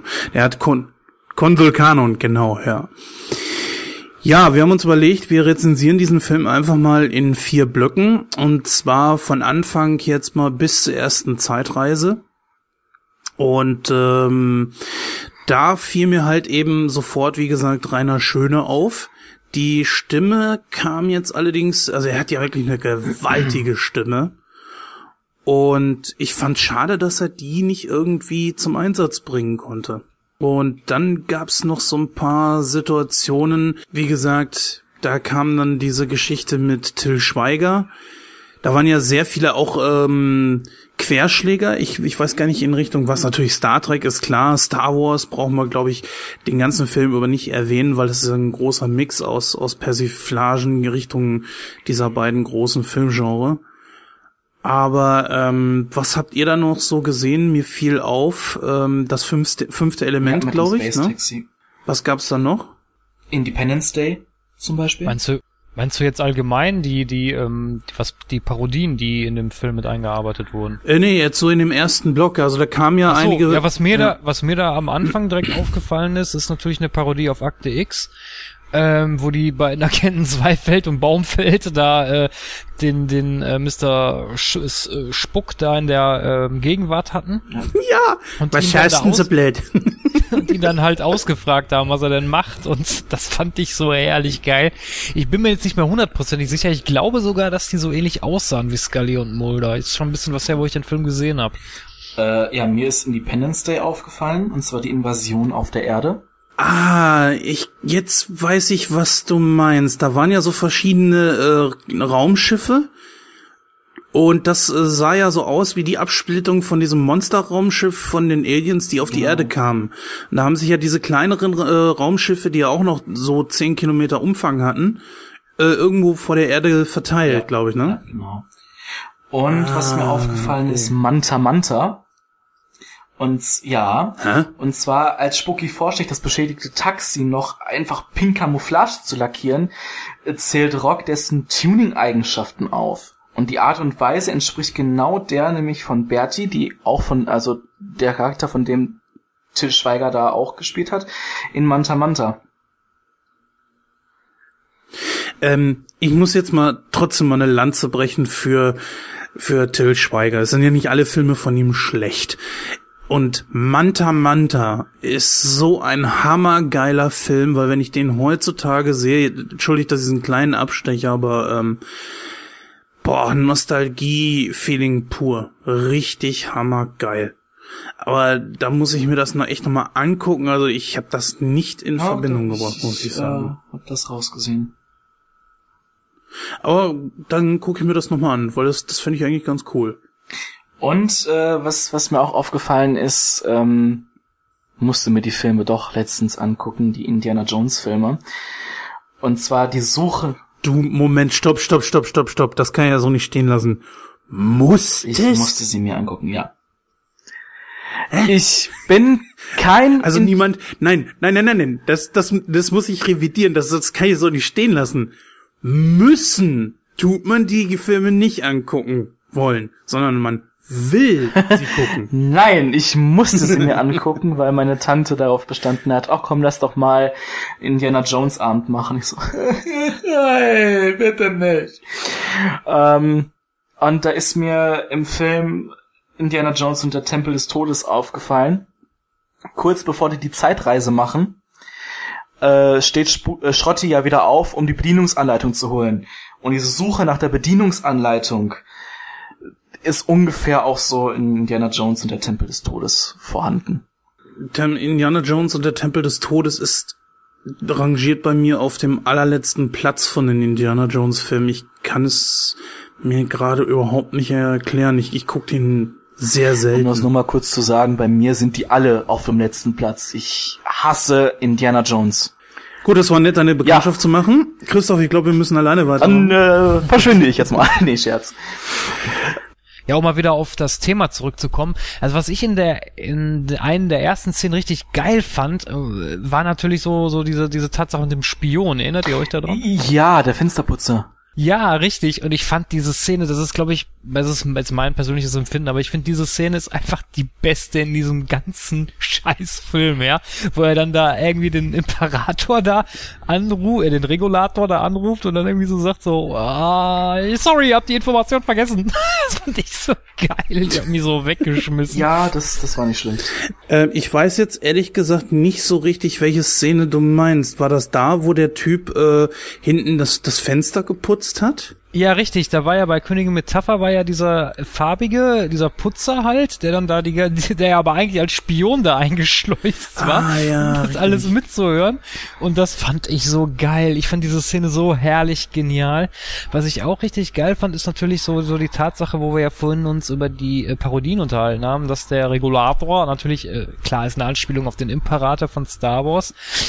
Und äh, sein Schüler ist ja Jens Maul. Und Jens Maul ist ja angelegt an Darth Vader, aber vom Namen her natürlich auch an äh, Darth Maul aus, den, äh, aus der Episode 1. Das fand ich auch so herrlich. So herrlich genial, auch wie die Rolle gespielt wurde von, von Rick Cavian. Einfach nur Ja. geil. Ja, ich sag ja, ich finde in, in diesem Film richtig hammergeil, weil es einfach, die, das sind natürlich alles überzeichnete, überzeichnete Charaktere, das ist ganz klar. Trotzdem richtig genial gespielt und da, ähm, ich weiß nicht, warum das zum Beispiel bei Tramitz nicht so gewesen ist, dass er mehrere Charaktere gespielt hat oder auch äh, Bully. Äh, das war ja zum Beispiel im Schuh des Manitus anders. Da hat er ja zwei Charaktere, mindestens zwei Charaktere gespielt, ne? Ja gut, aber die waren ja gleich. Das war ja Winnie Touch und äh, ähm, wie hieß denn der andere Nummer? Winnie Two? Nee, Ich weiß gerade gar nicht. komme ich jetzt nicht, komme ich jetzt nicht drauf. Auf jeden Fall, das war ja eigentlich eine ein und für sich dieselbe Rolle, nur halt äh, bisschen Hachi, anders glaub ich. ausgelegt. Aber Hachi, ja, genau. Ah ja, aber Hachi, ja. Boah, ist das lange her, dass ich den Schuh des Manitus gesehen habe. ja gut, dann machen wir mal einen Sprung. Genauso wie halt äh, die Crew zusammen mit Till Schweiger und also mit Rock fertig aus und äh, dieser wie auch immer sie jetzt heißt. Ach, das war die Königin? Äh, ja, es ist länger her, dass ich den Film gesehen habe. Ja, die machen einen schönen Sprung und zwar in die Ritterzeit. Und da begegnen wir dann äh, zwei hochkarätige Schauspieler, zwei hochkarätige Komödianten, würde ich mal sagen. Und zwar zum ersten Mal Sky Dumont. Zum ersten Mal deswegen, weil er nochmal zurückkommt, dann etwas später im Film als Santa Maria. Ja, und den anderen, den darfst du sagen, Christoph, den möchte ich dir nicht unbedingt vorwegnehmen. ja, das ist Christoph Maria Herbst als Hofnarr. Entschuldigung, weil ich jetzt so lachen muss, weil ich diese Rolle, also diese, diese, diesen Part, den er da übernommen hat, den fand ich so auch so herrlich genial. Ähm, da, ähm, aber da möchte ich nachher mal drauf eingehen, weil ähm, was da so in der in dieser Ritters, Ritterzeit passiert, ist äh, an und für sich auch schon eigentlich irre lustig. Ich finde das so herrlich, wo die dann das erste Mal bei dem König, also bei Sky Dumont, beziehungsweise Willem, Willem der Letzte, der, Name Der ist allein schon, ist allein schon so geil, wo die dann da stehen und ähm, dann gibt's hier eine Szene mit Till Schweiger, äh, Jenja, ne? Die ja auch so ein bisschen, äh, so ein bisschen Ja, und zwar ne? ähm, ist halt diese Zwangsaudienz beim König, wird halt Till Schweiger gefragt, wer er denn sei. Ich empfinde das so, als würde Till Schweiger die vierte Wand durchbrechen. Und zwar sagt er, wortwörtlich, ich bin Till Schweiger, bin Schauspieler, verdiene damit meinen Lebensunterhalt. Ist zwar nicht viel, aber ich kann mir halt zwei Wochen Cluburlaub leisten im Leben äh, fand ich äh, wirklich genial und auch ähm, die Anspielung, dass dieser König, wie hieß der? William der Letzte, der genau. ähm, auch mit der Idee aufkam, ich weiß nicht mehr genau, wie das zustande kam. Ja, lasst uns Andreaskreuze aufstellen. Ja, es ging, es ging, es ging, glaube ich, um diese Wegweisung irgendwie und dann so, ja, Jungfrau Maria hat noch ein paar Kreuze übrig. Ja, stellt Andreas Kreuze. Genau. auf. ähm, das fand ich So absolut geil. genial. Aber die beste Szene im, im kompletten, in, der kompletten Zeitspanne, wo die beim Ritter waren, war für mich, wo Till Schweiger sagte, ja, ich bin Till Schweiger, bin Schauspieler, verdiene damit meinen Unterhalt und kann mir dadurch zwei Wochen Cluburlaub leisten. Ist zwar nicht viel, aber immerhin. Das war so genial, wo er einfach die vierte Wand durchbrochen hatte. Und das passiert ja im Film noch häufiger. Ja, apropos Häufigkeit. Es gab ja auch hier wieder etliche Anspielungen auf irgendwelche Filme. Was mir jetzt spontan aufgefallen ist, ähm, das muss eine Szene aus Ritter aus Leidenschaft gewesen sein. Dieses Turnier zumindest hat mich sehr daran erinnert. Habt ihr den Film mal gesehen? Könnt ihr das bestätigen? Boah, da kann ich dir nichts zu sagen. Den Film habe ich, glaube ich, Ritter aus. Leidenschaft habe ich jetzt auch nicht gesehen.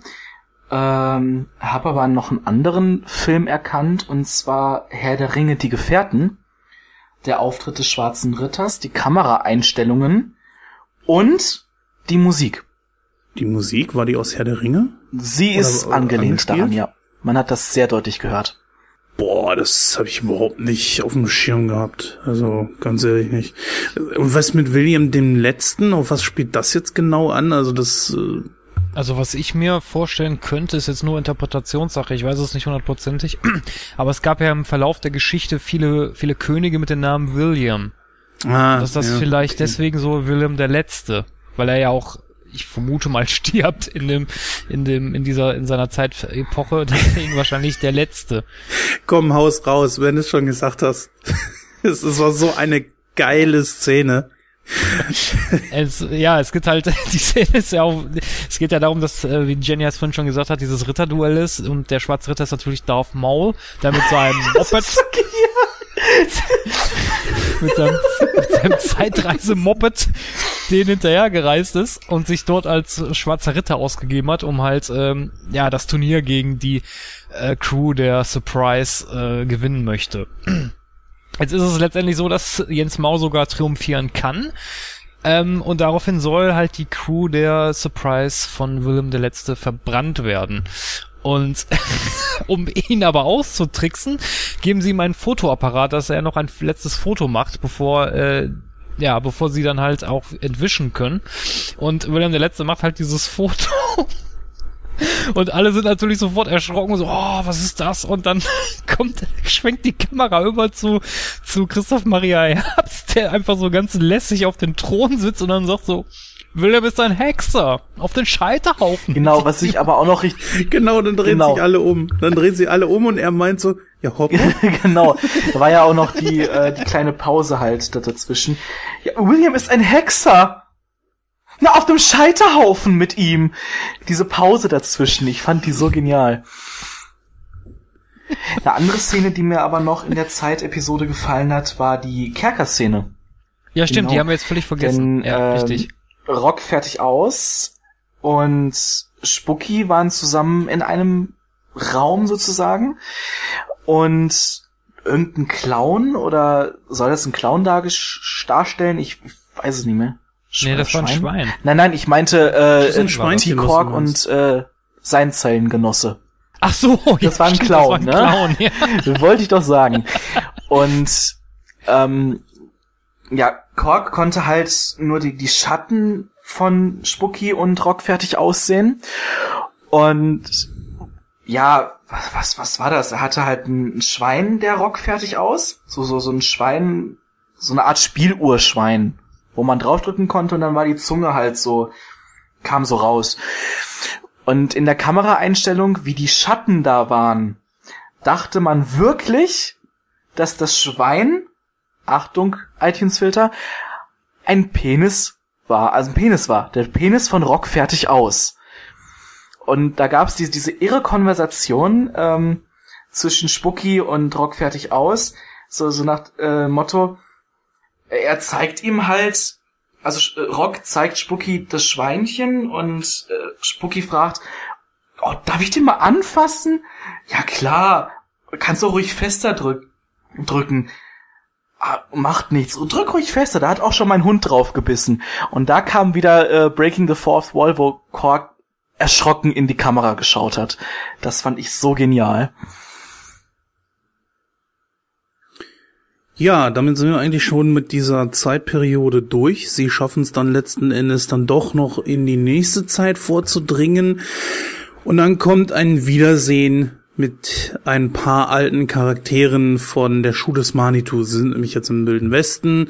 Und da kommt dann auch gleich ganz zu Anfang direkt die Szene, die, äh, wo ich denke, dass das wohl wahrscheinlich aus Zurück in die Zukunft geklaut worden ist, weil äh, sie materialisieren sich mit ihrer Zeitmaschine direkt auf Schienen und von hinten kommt dann äh, ein Zug angerollt und zerballert die ganze Zeitmaschine, also das Zeitsofa. Und ich meine, das äh, müsste eigentlich aus Zurück in die Zukunft 3 sein, wenn ich jetzt nicht ganz verkalkt bin. Richtig, das ist, ähm, das ist eine Anspielung auf den Film. Wir haben da jetzt wirklich viele äh, Charaktere, die zurückgekommen sind. Ähm, Sky Dumont übernimmt wieder seine alte Rolle als Santa Maria. Sie werden auch schön eingeführt mit dieser Musik. Äh, Straight to Hell heißt die, glaube ich. Ich glaube, Jenny, weißt du zufälligerweise, von wem die äh, dieses Lied Leider ist? nicht, nein. Oh. Auf jeden Fall war das auch die Erkennungsmelodie aus der Schuh des Manitou für Santa Maria und seine Bande. Und er hat Jim und John dabei. Klasse, wie die beiden, also Doch, wie die drei da sagen, stehen. Straight to Hell kommt von Rage. Kenn ich leider nicht. Heavy Metal Band. Speed Metal mehr. Aber ist auf jeden Fall äh, die Kombination aus, aus, aus Western und Rock kommt richtig geil, muss man schon sagen. Ich muss auch ganz ehrlich sagen, ich finde Sky Dumont als Santa Maria auch ein bisschen überzeugender als Willem der Letzte. Weil ich finde dieses Genre allein schon, dieser wilder, wilder Westen, das passt richtig auf ihn. Ja, ich meine, so an und für sich passiert da ja nicht wirklich viel in dieser Wildwest-Szenerie, außer dass man halt äh, wieder Santa Maria trifft und seine beiden Kompagnons. Ich weiß gar nicht, was wollen die da verkaufen? Räumerdecken. Decken oder so? ja, Räumerdecken. Richtig, Räumerdecken, ja. herrlich, einfach herrlich. Ähm, jetzt ist es ja so, ähm, es gibt da, glaube ich, so ein kleines Duell zwischen dem einen und äh, ich glaube, der heißt der eine. Ist das sogar Jens Maul? Nee, Ich weiß Jens es Maul hat da nur eine genau. etwas kleinere Rolle äh, in, in der Zeitepisode. Da möchte er gern Spargelwasser trinken. Da reden wir jetzt aber nicht weiter drüber, ja, würde ich sagen. Genau, richtig, Ähm, stimmt. Ich Und ansonsten, ja. Und ja, genau, und ähm, aber den, ich glaube, der Crew gelingt es dann, weil das Zeitsofa wurde ja zerstört durch den Zug, und zwar klauen die dann, dann Jens Maul und Moped, ganz genau. ne? Ach, jetzt sehe ich das gerade, wie ich darauf kam, von wegen, ähm, dass äh, Rick Avanian viermal vorkam. Er ist ja der Ansager von Santa Maria gewesen. Stimmt, du hast recht. Aber da glaube ich nur eine Sprechrolle, ne? Ja, richtig, da hast Ja. du recht. Irgendwas, irgendwas war da. Ich wusste nur nicht mehr genau was. Naja, auf jeden Fall haben sie dann dem Jens das Moped geklaut. Und haben, apropos kleine kleine Info, ähm, ich glaube, das, ähm, das, fällt mir- das fällt mir gerade so ein. Äh, kurze mal ein kurzer Ausflug. Und zwar, ähm, es wird ja gesagt, oder beziehungsweise der Regulator sagt ja zu Jens, Jens, äh, ich bin dein Vater. Und dann sieht man das Gesicht von dem Regulator und der hat so eine dicke Hornbrille auf. Ich habe mich da mal gefragt, soll das Honecker darstellen? Ich kann es dir nicht sagen. Boah. Also, Dieter Hallervorden hat auch gerne solche Brillen benutzt oder Dieter Krebs.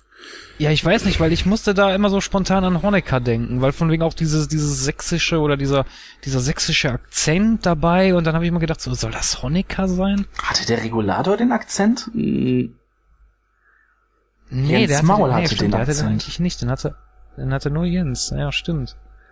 Also, ihr meint jetzt nicht mich, ne? Nein, nein, nein, wir meinen Aber äh, natürlich, schon Jens. Maul. Klar meinen wir dich. Ja, gut, okay. Also wie gesagt, das war halt so, mal, so meine meine Intention dahinter. Also ich habe halt immer gedacht, so das wäre Honecker. Aber gut, okay, kommen wir mal zurück auf die Handlung. Also wie gesagt, nachdem sie halt Jens das Moped geklaut haben, haben sie dann letztendlich auch die Zeit erreicht, in die sie ähm, ja, in die sie eigentlich vordringen wollten, nämlich der Tag, an dem das erste Alien oder beziehungsweise ja, das erste Alien kann man schon sagen, Ja. denke ich mal, ne? Ja. Dann halt auf die Erde. Genau, wie heißt denn das, das Alien? Das, das weißt du doch mit Sicherheit. Ach, wie heißt denn das Alien nochmal? Gute Frage. Ich weiß es jetzt H2O2. gerade nicht. Ist auf jeden Fall, glaube ich, ähm, aus Man in Black geklaut, diese ganze Geschichte. Ach ja, H2O2. die chemische Formel- 2O2. Ja, die chemische Formel für Wasserstoffperoxid. ja, ja, genau, richtig. Das ist, glaube ich, sogar Ganz die Stimme genau, von Michael Herbeck genau. gewesen, ne? ja. Naja, auf jeden Fall, bevor das Alien aber noch eintrifft, gibt es noch einen kurzen Kampf zwischen Darth, äh, zwischen Darth, äh, ähm, Nee, Maul? Jens Maul. Jens, Jens Maul, ja. Und äh, den der Crew der Surprise. Wobei ich fand diesen Endkampf ein bisschen dumm irgendwie. Weil ich fand irgendwie so, ich hatte immer so den Eindruck, dass Jens da irgendwie nicht mehr richtig tickt. So, weil er, weil der steht da nur so blöd rum, sagt auch nichts mehr, sondern macht nur so komische Geräusche und dann zückt er ja diese Laserpeitsche. Wo ich mir dann nur so gedacht habe, so, boah, oder beziehungsweise ich habe es mir jetzt nicht gedacht, dass ich den Film das erste Mal gesehen habe, sondern hinterher habe ich mir dann so gedacht, boah, hoffentlich bringen die sowas nicht mal irgendwie in Star Wars, dass die dann irgendwie eine Laserpeitsche haben. Ja, ist ebenfalls mein Ding gewesen. Ich habe dann fiel mir da äh, diese diese Geschichte ein. Da gab es ja im Trailer beziehungsweise gab es ja Vorabbilder von einem von einem Lichtschwert, wo rechts und links die, äh, am Parier diese diese Streben rauskamen. Und es kam dann so die große Diskussion auf, ja, sie wollten jetzt einfach mal einen Schritt weiter gehen und wollten ja auch irgendwas Neues bieten. Und dann dachte ich mir, okay, diese Laserpeitsche wäre mit Sicherheit auch so eine Geschichte, die sehr gut da reinpassen würde. Und bei eine Laserpeitsche, wenn ich mich jetzt nicht ganz irre, dürfte auch schon im Film Masters of the Universe gewesen sein. Ja, gut, das stimmt, aber Ja, du magst den Film nicht, das, äh, aber nichtsdestotrotz kam da halt eben auch eine Laserpeitsche drin vor. Ich bin ja mal echt gespannt, wie weit das noch gehen wird. Irgendwann müssen sie ja mal einfach. Das war ja in, in ähm, Episode 1, dass dann halt dieses Doppellichtschwert daraus äh, ge gezeigt wurde. Und damit wollte man einfach schon mal einen Schritt weitergehen und irgendwann glaube ich, dass sie auch irgendwann mal eine Laserpeitsche auspacken werden. ja, ich fand dieses Ja. Alien so putzig, wie er dann den Mittelfinger noch gezeigt hat. Ja, aber wie gesagt, also ich fand den Endkampf ein bisschen dumm. Also dass er, dann hat ja Jens Maul einfach nur das, das, das, das, die, dieses, diese UFO-Kapsel auf den Kopf gekriegt und dann war er ja irgendwie ausgeschaltet und das fand ich. Er hat die, die UFO-Kapsel auf den Kopf gekriegt, dann hat er, glaube ich, von Rock fertig aus noch eine gedämmert gekriegt. Ach ja, stimmt, da sagt er ja noch zum Abschied, sag ich Genau, was, Scheiße. ganz genau. Ja, richtig.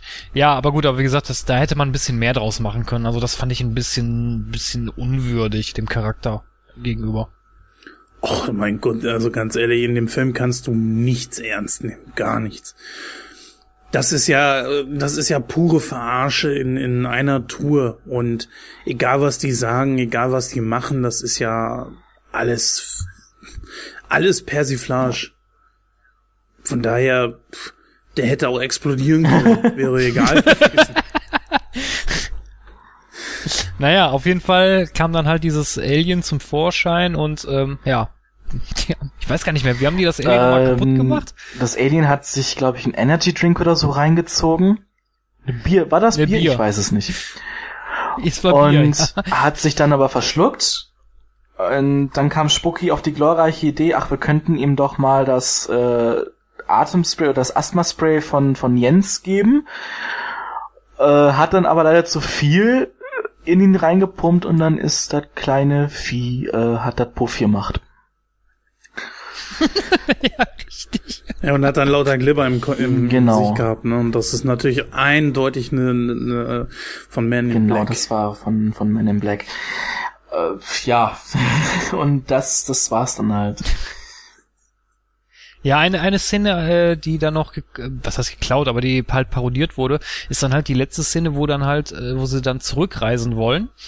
Ähm, aber Mr. Spock dann da bleiben muss, weil halt das, das Gewicht der Zeitmaschine überschritten wurde und er ist halt zu fett und konnte nicht da bleiben. Also das kann man, also da kann man schon so eine gewisse Parallele zu ähm, Star Trek 2, der Zorn des Khan ziehen, weil Mr. Äh, Spock da ja auch zurück, also quasi ein Selbstopfer bringt. Er, er bleibt halt, gut, er bleibt da halt freiwillig zurück und stirbt, aber in der in der Szenerie ähm, von von äh, Traumschiff Surprise bleibt Spock, äh, Spuk, Spuk halt Genau. auch zurück. Also man kann da schon so eine gewisse Parallele ziehen. Äh, kurz zur Erklärung. Die, das Moped ist weg. Das ist kaputt oder irgendwie in einer anderen Zeitdimension wieder. Ich glaube, die mussten vom Moped auch runterspringen. Und Jens Maul hat das, äh, das Sofa benutzt. Was kaputt war. Er hat das ja repariert Genau, er hat und ist dann wieder repariert, ne? äh, in das Jahr 2004 äh, gereist, um dem sozusagen nachzufolgen.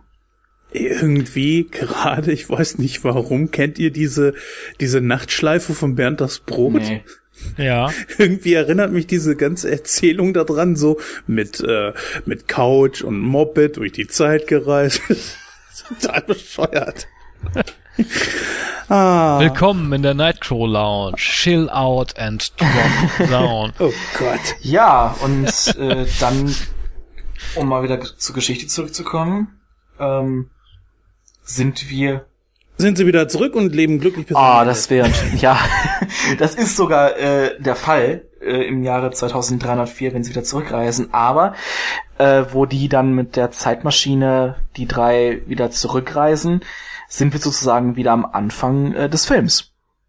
Genau, mit einem kleinen Unterschied, weil äh, Mr. Spock kann ja nicht, oder beziehungsweise er lebt halt sehr lange und hat halt auch so lange auf seine Kompagnons gewartet und die Zukunft massiv verändert. Richtig, und zwar hat er das Käse-Sahne-Rezept äh, ja, an McDonalds verkauft. Und hat somit die Zukunft komplett pick aber Flash gemacht. Und das im wahrsten Sinne des Wortes. Richtig. Und ähm, er hat es sogar fertiggebracht, weil darum geht es ja eigentlich der Crew, weil die wollen ja an dieser, an diesem Miss, Miss wie Waikiki-Wahl. hieß das, Miss Waikiki, genau, Miss Waikiki-Wahl teilnehmen. Und ähm, ja, Spock konnte da aber, war am Anfang des Films zu fett und äh, deswegen konnten die daran nicht teilnehmen oder beziehungsweise der er musste halt noch abnehmen, um daran teilnehmen zu können. Was er aber jetzt in dieser langen Zeitperiode, wo er gewartet hat, geschafft hat und deswegen konnten sie an diesem Wettbewerb in der letzten Szene auch teilnehmen, wo es übrigens auch ein Wiedersehen mit Jens Maul gibt und zwar gibt es da eine Anspielung auf Terminator, denn dann guckt er in die Kamera und sein Auge leuchtet so rot auf und sagt noch so schön dabei, du kannst dich auf mich verlassen, Ganz Bobby. genau. Da war ja auch noch irgendwas mit irgendwo anders mit Terminator, wo ja Ensalada Mister sagt. Ja, richtig. Mhm. Es gab ja am Ende des Films irgendwie, glaube ich, noch was, das dann im Kino nicht gezeigt wurde, oder war das doch im Kino? Post-Credit-Scene. Die, äh, ja, halt wo, wo ähm, Touch, glaube ich, nochmal Genau, aufgetreten und ist. zwar äh, war es halt nach den Credits ähm, die Szene, wo ich glaube, äh, das war Schrotti, der gesagt hat, äh, Captain, äh, hier ist noch jemand, der sich unserem Team anschließen möchte. Und dann bringt er den halt auch rauf zur Brücke und dann äh, war das äh, Winnetouch. Und dann wurde, glaube ich, nochmal in die Kamera geschaut, also nochmal die vierte Wand durchbrochen und sagte, Spucky, glaube ich, irgendwie sowas wie, ach du beide Güte. Irgendwie sowas. Was ich ja sagen muss, was mich bei dem Film an und für sich sehr gewundert hat, ist die Technik. Weil ähm, wir hatten ja mal die Diskussion, warum, warum in Deutschland immer Krimis und so ein Kram gemacht wird. Ich finde, Michael Bulli Herbeck hat hier gezeigt, es geht auch anders. Ja, die deutsche Filmindustrie hat äh, die Möglichkeit, da durchaus mit Hollywood mitzuhalten. Ich habe mir mal so ein so ein so ein so ein Vor so ein, so ein Re ähm, so ein so ein äh, ja, so eine, so eine Vorproduktionsdokumentation mal angesehen. Die gibt's auch auf der Blu-ray übrigens. Ähm, da haben die mal gezeigt, wie die das gemacht haben. Also auch schon vergle mit vergleichsweise oder mit eigentlich mit der gleichen Technik. Man hat mit Greenscreen, mit Bluescreen gearbeitet. Man hat das alles am Computer animiert dargestellt und äh, CGI-Effekte und schieß mich tot. Und da frage ich mich dann schon so ein bisschen, äh, warum macht man sowas in Deutschland? Ich glaube? Deutschland fehlt einfach dem Mut dazu. Ja, der Film hat jetzt neun Millionen gekostet, das war jetzt aber natürlich auch nicht gerade wenig. Ja, aber es ist aber auch nicht die Welt. Also im Vergleich jetzt zu anderen Produktionen, die Hollywood so raushaut. Ich kann es dir nicht sagen, warum. Man könnte natürlich dann auch solche Filme sehr gut nach Übersee verkaufen, also nach Amerika etc., wo ja eigentlich, sag ich mal, die Heimat von Science-Fiction-Filmen ist. Ich finde das auch sehr schade.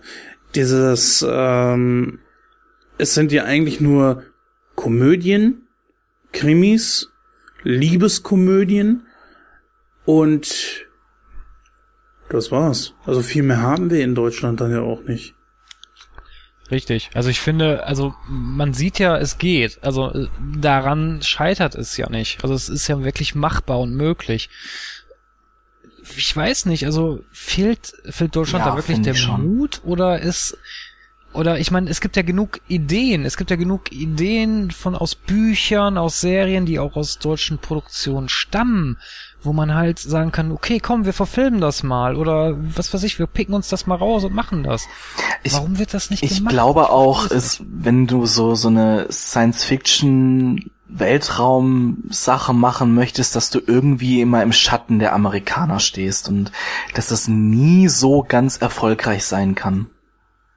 Das wird immer, immer so sein, ach guck mal, das ist ein deutscher Abklatsch. Das ist, äh, steht im, wird immer im Schatten stehen von, von den Amerikanern. Gut, das stimmt. Also ähm, USA hat natürlich, äh, ja, die haben natürlich die ganzen, Ja, Star Wars, Star ja, Trek, wie soll ich mich ne? die Star, Star Trek, die ganzen Comic-Helden, ich schieß mich tot, das kommt ja alles aus Übersee. Ja, gut, ich denke okay, mal, das dass Deutschland da wirklich groß im Schatten stehen würde und man dann deswegen sagt, ah, nee, eher weniger. Wenn das jetzt so eine äh, Persiflage ist, wie, wie, wie der Bully das gemacht hat mit Traumschiff Surprise, dann klar, das ist dann nochmal ein extra Hingucker. Aber ich glaube, dass da wirklich dann auch gesagt wird, nee, das steht im Schatten der amerikanischen Filme. Ich bin mir gar nicht hundertprozentig sicher, ob der Film auch äh, an Übersee verkauft wurde, weil er hat ja hierzulande richtig abgeräumt. Den Bambi, den deutschen Comedy-Preis, äh, die goldene Leinwand und äh, die goldene Kamera, den bayerischen Filmpreis, den Jupiter, äh, was weiß ich nicht ja, alles. Sogar die goldene Leinwand mit Stern. Und das ist eine riesige Auszeichnung. Ich meine, äh, für sechs Millionen Kinobesucher in Deutschland für so einen Film und das in Rekordzeit von nur 18 Tagen. Also das muss man sich mal vorstellen. Ja, richtig. Also äh, weiß das einer? Wo, wo hat, hat man das versucht an, an Das woanders weiß ich nicht. Ich weiß es auf jeden Fall, dass es in, in Österreich und, und Schweiz war, aber ähm, ob es jetzt überseemäßig war oder ob es in anderen Ländern synchronisiert wurde und nach da gebracht wurde, weiß ich nicht. Ist natürlich auch die Frage, ob die synchronisierte Filme nehmen würden. Ne? Ja, gut, klar, das stimmt natürlich. Vor allen Dingen, ich glaube auch nicht, dass man das so synchronisieren Äh, kann, weil, weil es ist ja eigentlich ein riesiger Gag aus der. Bully-Parade, Genau. wenn man so sieht. Äh, ich denke mal nicht, dass man da mit dem Humor viel anfangen könnte. Wobei deutsche Sachen doch schon, äh, einige deutsche Sachen werden synchronisiert in andere Länder übertragen. Also so ist es nicht. Ja, der Untergang fällt Zum Beispiel oder die Serie Alarm für Cobra 11. Die wird, Was? Äh, ja, ist wirklich so. Die wird synchronisiert und wird übersee gebracht. weil das die erfolgreichste deutsche Actionserie ist. Und ähm, das haben die Auf Michael Bay Niveau. ja, ne? kann man sagen, ja. Nur um mal ein Beispiel zu nennen. Also es gibt schon einige deutsche Produktionen, die äh, über sie gebracht wurden. Um auch noch mal eine kurze andere zu Oh, ja. nennen. Das war eine Co-Produktion mit RTL, The Transporter, die Serie. Ja, richtig. Jo, die ja Ähm, so was- kläglich gescheitert ist. Was ich aber noch anmerken möchte, ist, ähm, wir haben jetzt gerade viele positive Sachen erwähnt. Es gab aber natürlich auch Kritik und das zum Beispiel von Seiten der schwulen ja. Oh. die ja unter anderem, ja, die sich halt unter anderem aufgeregt haben, dass der Witz ein reiner, ja, halt nur auf Klischees aufgebaut ist und äh, ja, die, die Homosexuellen natürlich in ein sehr schlechtes Licht darrückt. Also ich muss, ich muss dazu sagen, ähm, kann ich so nicht nachvollziehen. Ich bin auch ein sehr toleranter Mensch, aber ich finde, das ist, das ist Comedy, das ist Humor und ich denke auch jeder, der sich den Film angesehen hat, weiß, dass Homos, ich meine, es gibt natürlich auch Homosexuelle, die so sind, das will ich jetzt auch nicht ausschließen, aber äh, trotzdem ist das, ist das Humor und ich denke, jeden, jedem ist das auch bewusst, dass das äh, total überspitzt dargestellt Also, ist. Nun also, ich sag ganz klar, da hat man einfach die Möglichkeit gesehen, sich selbst wahrscheinlich in Szene zu setzen und dann äh, kritisiert man das halt eben mal. Wer allerdings ging zum Beispiel von der schwulen ähm, Gemeinde daher und hat Captain Jack Sparrow irgendwie kritisiert. Da sind ja auch wirklich Anleihen drin, wo man manchmal denken könnte, okay, das ist jetzt schon ein bisschen äh, ja, das wollte ich jetzt nicht so sagen. Ich will ja keinem auf die Füße treten. Das weiß auch, glaube ich, jeder Zuhörer von uns. Und ich bin da genauso tolerant wie du. Ähm, ich finde einfach nur, da, da hat sich auch keiner drum gestört. Und äh, was soll das bitte? Es ist totaler Schwachsinn. Weil Michael Bulli Herbig wollte weder mit diesem Film eine politische Aussage treffen, noch auf irgendeinem anderen Gebiet. Und ich denk mal, diese Charaktere sind so stark überzeichnet, dass man das nicht ernst nehmen kann. Nicht einmal ein bisschen. Es ist ja wirklich sehr klischeehaft dargestellt und sehr ähm, über ähm, reagiert dargestellt. Zum einen Teil kann ich so ein bisschen die Community der der der Schwulen nachvollziehen, ähm, weil man damit so halt dieses Klischee komplett unterstreicht. Ja, so sind alle Schwulen, weil es gibt viele, viele, viele Menschen in Deutschland und auf der Welt, die ähm, gegen Schwule immer noch was haben und immer meinen, irgendwie Schwule würden andere gleich an den Arsch fassen und sind so, ach so tuntig und äh, würden wahrscheinlich alle so rumlaufen wie Olivia Jones und so. Äh, da, deswegen kann ich da schon wirklich einen Ticken nachvollziehen, äh, dass das die schwulen Szene so ein bisschen was dagegen hat. Andererseits, klar, es ist überspitzt, ähm, es ist humor humoristisch gemeint, es ist ein Comedy-Film, also sollte man da schon ein Auge zudrücken. Ich bin da so auf beiden Seiten vertreten. Na gut, ich sag mal, wie viele Persiflagen, wie viele äh, Filme gibt es, wo sich aufgrund des Zweiten Weltkrieges ein großer Jux gemacht wird? Schne äh, mit Helge Schneider gab's zum Beispiel einen Film. Hier hat doch auch nicht die jüdische Gemeinde dann so einen riesen Heckmeck drum gemacht, weil das in der Filmbranche gang und gäbe ist. Keiner hat zum Beispiel, keiner geht jetzt daher und fängt an, zum Beispiel Charlie Chaplin zu verteufeln, weil der äh, Adolf Hitler irgendwie persifliert hat. Selbst Hitler hat sich damals eine Kopie von diesem Film bestellt. Ja, aber ähm, bei Charlie Chaplin war das ja noch ein bisschen was anderes, denke ich mal, als bei Helge Schneider. Den Film fand ich unter aller Sau, muss ich ganz ehrlich sagen. Aber das Gut, vielleicht waren das jetzt nicht die besten Beispiele, aber ich glaube, jeder weiß, was ich damit sagen möchte und ah, ja, ich, ich würde es nicht so ernst nehmen. Äh, ich glaube, wenn jemand was gegen äh, Schwule hat, ist das nicht Michael Bulli Herbig. absolut nicht. Keiner, keiner von denen. nicht. Also da keiner von denen, nicht einer. Ja, liebe Zuhörer, wenn ihr noch irgendwas, äh, irgendwelche Anregungen habt oder auch gerne mitdiskutieren möchtet, wie ihr den Film so fandet, dann könnt ihr uns natürlich gerne ein Feedback äh, in den Kommentaren hinterlassen oder uns eine Nachricht an info at nightcrow.de senden. Denn wir sind soweit durch, fehlt eigentlich nur noch die Bewertung, oder? Ja. Ähm, ich bin einfach mal so frei, da ich jetzt auch so unverschämterweise das äh, Wort an mich gerissen habe. Ist ja keine Seltenheit. Ekelhafter. ähm, ich ähm, habe soweit eigentlich schon alles gesagt. Es ist einfach ein sehr, sehr guter Film gewesen. Man kann gut drüber lachen. Und ich wünschte mir, dass aufgrund der Effekte, wo man gezeigt hat, dass es auch geht, dass es davon mehr gäbe. Schade, dass Bully äh, momentan nicht mehr viel dreht. Das letzte, was er gebracht hat, war Lissy, Nein. die äh, Buddy. war doch noch was? Und die Sitcom, die deutsche Sitcom Bully macht Buddy. Äh, ja gut, keine Ahnung, weiß ich nicht. Also den letzten, den ich jetzt wahrgenommen habe, war Lissy, diese, diese Animation, was auch wieder gezeigt hat, äh, okay, das Und Vicky. Genau, Vicky, Vicky und die ja auch noch starken. Männer. ja, dann einigen Ja. wir uns darauf, in denen er mitgespielt hat oder wenigstens mitgesprochen hat. Aber nichtsdestotrotz, ich denke, jeder weiß, was ich meine. Ich bewerte diesen Film einfach mal mit sehr guten 82 Prozent. 82% ist eine sehr hohe Wertung.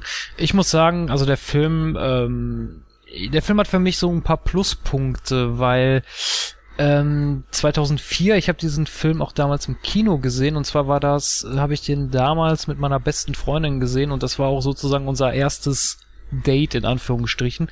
Und ähm, ja, also wie gesagt, deswegen hat der Film für mich so ein paar Pluspunkte, weil ich damit sehr schöne Erinnerungen verknüpfe. Ähm, deswegen, deswegen zum einen und natürlich zum anderen, weil der Humor funktioniert auch. Ich finde, die Charaktere sind super dargestellt. Äh, Jens Maul finde ich großartig. Auch die, die ganzen Zeitreisegeschichten, die ganzen Gastauftritte. Äh, kann ich eigentlich nichts gegen sagen. Von daher würde ich dem Film etwa 90% geben. Alles in allem ein gelungener Film. Ähm, die ganzen Hommagen an die äh, ja, Filme, die im Grunde parodiert wurden. Äh, die Schauspieler waren super. Ich bin ein absoluter Rick Cavanian-Fan, was der an, an Synchronsprecherei macht auch oder was der an, an Schauspielerei macht. Der Typ ist einfach genial. Von Bully war ich schon immer so, so ein kleiner Fan. Ich habe die Bully-Parade sehr, sehr, sehr gerne gesehen. Alles in allem, der Film ist absolut gelungen und äh, in guter alter Manier sind die Prozente natürlich wieder ausgetauscht in Käse-Sahne-Stückchen. Und da gibt's äh, gute, satte 95 Prozent, äh, 95 Käse-Sahne-Dörtchen von 100.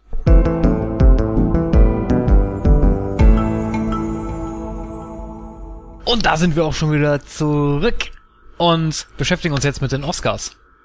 Jenny, erzähl uns doch mal. was. Die Oscars. Äh, gern. Also ich habe echt nach der Hälfte ausgemacht, habe mir die andere Hälfte aber dann noch noch angetan irgendwann mal.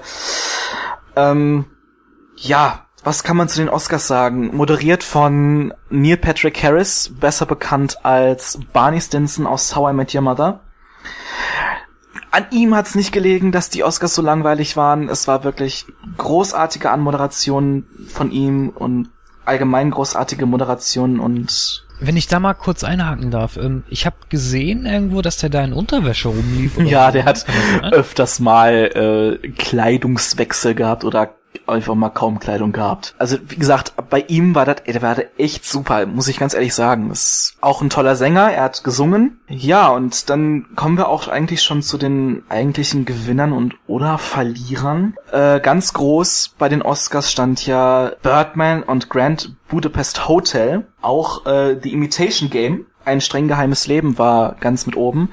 Birdman und Grand, Pest, äh, Grand Budapest Hotel waren neunmal nominiert. Beide haben vier Auszeichnungen bekommen. The Imitation Game war achtmal nominiert und hat leider nur einen bekommen. Äh, zusätzlich war American Sniper, Boyhood, Whiplash und die Entdeckung der Unendlichkeit sowie Interstellar Foxcatcher nominiert als Film, um mal Oscar-Nominierungen zu nennen, die fünf und mehr Nominierungen hatten. wenn wir an die Gewinner gehen, wer so an, an Schauspielern gewonnen hat, da haben wir J.K. Simmons gehabt. Sollte eigentlich jedem bekannt sein, der die letzte Ausgabe gehört hat. Julian Moore äh, hat gewonnen. Also es war schon, wo ich mir dachte, okay, da haben wir einige bekannte Schauspieler, dann hatten wir einige Schauspieler, wo ich mir sagte, wer zum Henker ist Tom Cross? War wirklich, naja, dann hatten wir Laudatien von The Rock, wo ich mir dann dachte, was hat der bitte da zu suchen? Was hat ein WWE-Superstar, der in irgendwelchen Actionfilmen nur mitspielen kann, weil er sonst nichts anderes spielen kann und das auch noch relativ schlecht? Was hat der da zu suchen? Gerade als The Rock reinkam, habe ich mir dann gedacht, nee, jetzt machst du aus, jetzt habe ich, ich hab keine Lust mehr. Äh, allgemein war es ja in Ordnung, wirklich relativ langweilig ähm, von von den Laudatien gehalten. Man hat gemerkt, dass, ich weiß nicht, da war irgendwie die Luft raus. Die Filme waren jetzt auch nicht alle so Bombe. Man hat das gemerkt, neun Nominierungen, viermal gewonnen. Ähm, tja, was, was ich toll fand allerdings, ähm, was ja jedes Jahr bei den Oscars stattfindet, ist so ein kleines Video in Memoriam. Ja, Künstler im Bereich Kino äh, vorgestellt werden, die letztes Jahr verstorben sind. Na, mal unter anderem Mickey Rooney oder ähm, Jeffrey Holder hatten wir mit dabei gehabt. Robin Williams war ganz groß mit drin in dem Video. Philipp Seymour Hoffman nicht? Äh, nee, Philipp Seymour Hoffman leider nicht. Das ist der letztes Jahr schon, ist der letztes Jahr gestorben? 2014? Hm, hm. War nicht mit drin. Da haben wir zum Beispiel aber Richard Attenborough gehabt, der mit drin war. Äh, das Ganze wurde von Meryl Streep äh, präsentiert, die das wirklich gut gemacht hat, das muss man ganz ehrlich sagen. Das Einzige, was wirklich die, die Oscar-Verleihung rausgehauen hat, war die Moderation von Neil Patrick Harris. Alles andere war wirklich rotzenlangweilig und ähm, es war in manchen Kategorien so absehbar, wer wirklich gewinnt. Und ähm, nee, also das war mit einer der schlechtesten Oscar-Verleihungen, die, die ich in meinem Leben gesehen habe. Und ich habe einige, viele gesehen. Wobei ich ja sagen muss, die Oscar-Verleihung, das ist zum Beispiel das, was mir äh, in dem Gedächtnis geblieben ist. Ich habe äh, mal so einen kleinen Bericht mal so nebenbei mal gesehen. Äh, stand ja unter keinen guten Stern, weil es so heftig Ganz geregnet genau. hatte, ne? Das, hast du das auch mitgekriegt, dass die da irgendwie da die ganze Zeit am zu stücken an den an diesem Plan oder was das da war über den roten Teppich da Ganz genau, einige mussten? sind mit, mit äh, Regenschirm gekommen, viele sind einfach nur in den Hintereingang gegangen, äh, haben sich nicht wirklich auf dem roten Teppich aufgehalten, äh, war doch relativ enttäuschend. Das ist diese Kick-Off-Show gewesen, wo das ja äh, gezeigt wurde, ähm, wie die normalerweise immer über den roten Teppich gehen, dass man nur ein paar Interviews hat. Pro 7 war ja mit äh, von der Partie, die haben ja die Oscars übertragen. Oh nein, wer hat's gemacht? Nicht Gätchen. Steven Gätchen, doch, Steven Gätchen und Genau. Annemarie Warnkross. Oder beziehungsweise jetzt heißt die ja anders, ne? Carpendale, glaube ich. Ja, weiß ich nicht, wie, wie die jetzt heißt. Ich habe nur Steven Gätchen gesehen, hab mir schon gedacht, ach, der schon wieder. Ähm, äh, ja, aber das sind so die, ja, Flaggschiff-Namen von ProSieben, wenn es darum geht. Ähm, ja, eine große Enttäuschung fand ich, äh, Guardians of the Galaxy war zweimal nominiert, hat keinen Oscar bekommen. Fand ich sehr, sehr schade. Ja, wundert mich jetzt nicht. Äh, ah, doch, mich, mich schon, muss ich ganz ehrlich sagen. Es hat mich wirklich. Äh, Also es ist ein großartiger Film, aber die Frage für mich einfach wäre, in was sollte er denn gewinnen beziehungsweise nominiert werden, außer für Special Effects? Ich meine, auch die Schauspieler haben dementsprechend nicht so hochkarätiges rausgehauen, dass ich sagen würde, das wäre jetzt eine Oscar-Nominierung wert. Obwohl der Film großartig ist, will ich jetzt gar nicht sagen, aber ähm, tja. ich so, naja. Aber das ist äh, Diskussionsstoff für ein anderes Thema. Außerdem musste er sich gegen Interstellar durchsetzen und das war eigentlich, glaube ich, sowieso unmöglich. ja, das ist. Ein Film, der in, äh, in Das ist ja das, was ich Ja. meinte. Es war wirklich voraussehbar an, man- an manchen, äh, eigentlich in, in fast allen Kategorien, wer wirklich gewinnt. Also das, das, das macht für mich die Oscarverleihung einfach nicht mehr spannend. Ich, ich sehe, weiß ich nicht, sagen wir beste Filmmusik und dann wird ja immer ein Ausschnitt gezeigt wo die Filmmusik ja dann gezeigt wird. Und wenn ich dann schon da entweder Grand Budapest Hotel oder The Imitation Game oder Interstellar habe, weiß ich genau, Oder Boyhood. Ja, sowas, ne, wobei das jetzt nicht ähm, mit dabei war. Äh, Interstellar, Hans Zimmer. Ein Garant dafür, dass du keinen Oscar bekommst. So oft wie der Kerl nominiert wurde, hat der bisher nur ein einziges Mal für König der Löwen damals einen Oscar bekommen, danach nie wieder. Und das finde ich so schade. Und dann hast du die Musik gehört und denkst du so, ja, Grand Budapest Hotel, das ist ganz klar. Und wer war's? Grand Budapest Hotel. Und das fand ich sowas von voraussehbar. Und das war bei fast jeder Kategorie so. Also es war wirklich ein, ein, wäre, hätte ich ein anderes Programm nicht nebenbei laufen lassen, wäre ich eingeschlafen. Ich muss ja ganz ehrlich sagen, wisst ihr, an welchen Film ich mal denken muss, wenn ich so eine Hm. Oscar-Verleihung sehe? An die kanackte Kanone 33, ein Drittel. An die kanackte Kanone? Äh, die nackte Kanone, Ich Entschuldigung. habe den Film nicht gesehen. Hm. Da geht's auch um eine Oscar-Verleihung. Also da ist der, ähm, äh, ich weiß gar nicht mehr, wie heißt der nochmal? Äh, Frank? Irgendwas mit Frank. Ich komme gerade auf den Nachnamen nicht. Da ist er auch bei so einer Oscar-Verleihung. Ich finde den Film eigentlich super geil gemacht. Ähm, aber da muss ich immer jedes Mal dran denken, wenn ich so eine Oscar-Verleihung sehe. Das Schlimmste an diesen Oscars ist einfach, dass es sehr eintönig ist. Sobald die äh, Nominierten dann, die gewonnen haben, dann äh, auf, auf, auf der Bühne stehen, geht's los mit Ich danke dem, ich danke dem und ich danke dem und ich danke dem Tellerwischer. Er hat ja so schön die Teller poliert. Und dann halt danke ich meinem persönlichen Arschabwischer, dass er dann schön von rechts nach links und nicht von, rechts, von links nach rechts äh, abgewischt hat. Es ist ehrlich gesagt total lahmarschig. Es gab aber eine Laudatio, die wohl sehr gut ankam. Das war von der Frau. War das sogar von, von äh, Frau Moore? Das weiß ich Das war jetzt aber keine nicht. Laudatio, sondern eine Danksagung, oder? Äh, eine Danksagung, ja, meine ich ja. Ähm, ich weiß nicht, ob das von Julian Moore selber war. Die wurde auch so hoch gelobt, weil sie die Frauen so gestärkt hat und was weiß ich. Ja, nicht, ja, da genau, war. da gab's, ich glaube, das war Julian Moore. Und jetzt muss ich mal äh, ganz kurz in, in äh, das Wrestling gehen, in die WWE. Und zwar, ähm, ja, Ja. Hatte sie halt gesagt in ihrer Danksagung, oh ja, und Frauen und bla und blub und Gleichstellung und bla. Und dann meinte die ähm, WWE-Teilhaberin Stephanie McMahon auf Twitter zu schreiben, ja, und das war eine ganz super tolle äh, Ansage und ja, Gleichberechtigung für Frauen muss auf jeden Fall sein. Das hat sie nicht Das hat sie wirklich gemacht, und dann gab's von AJ Lee, der Wrestlerin, einen Seitenhieb, ja, ja, hm, alles klar. Sehe ich äh, mal absolut nicht so.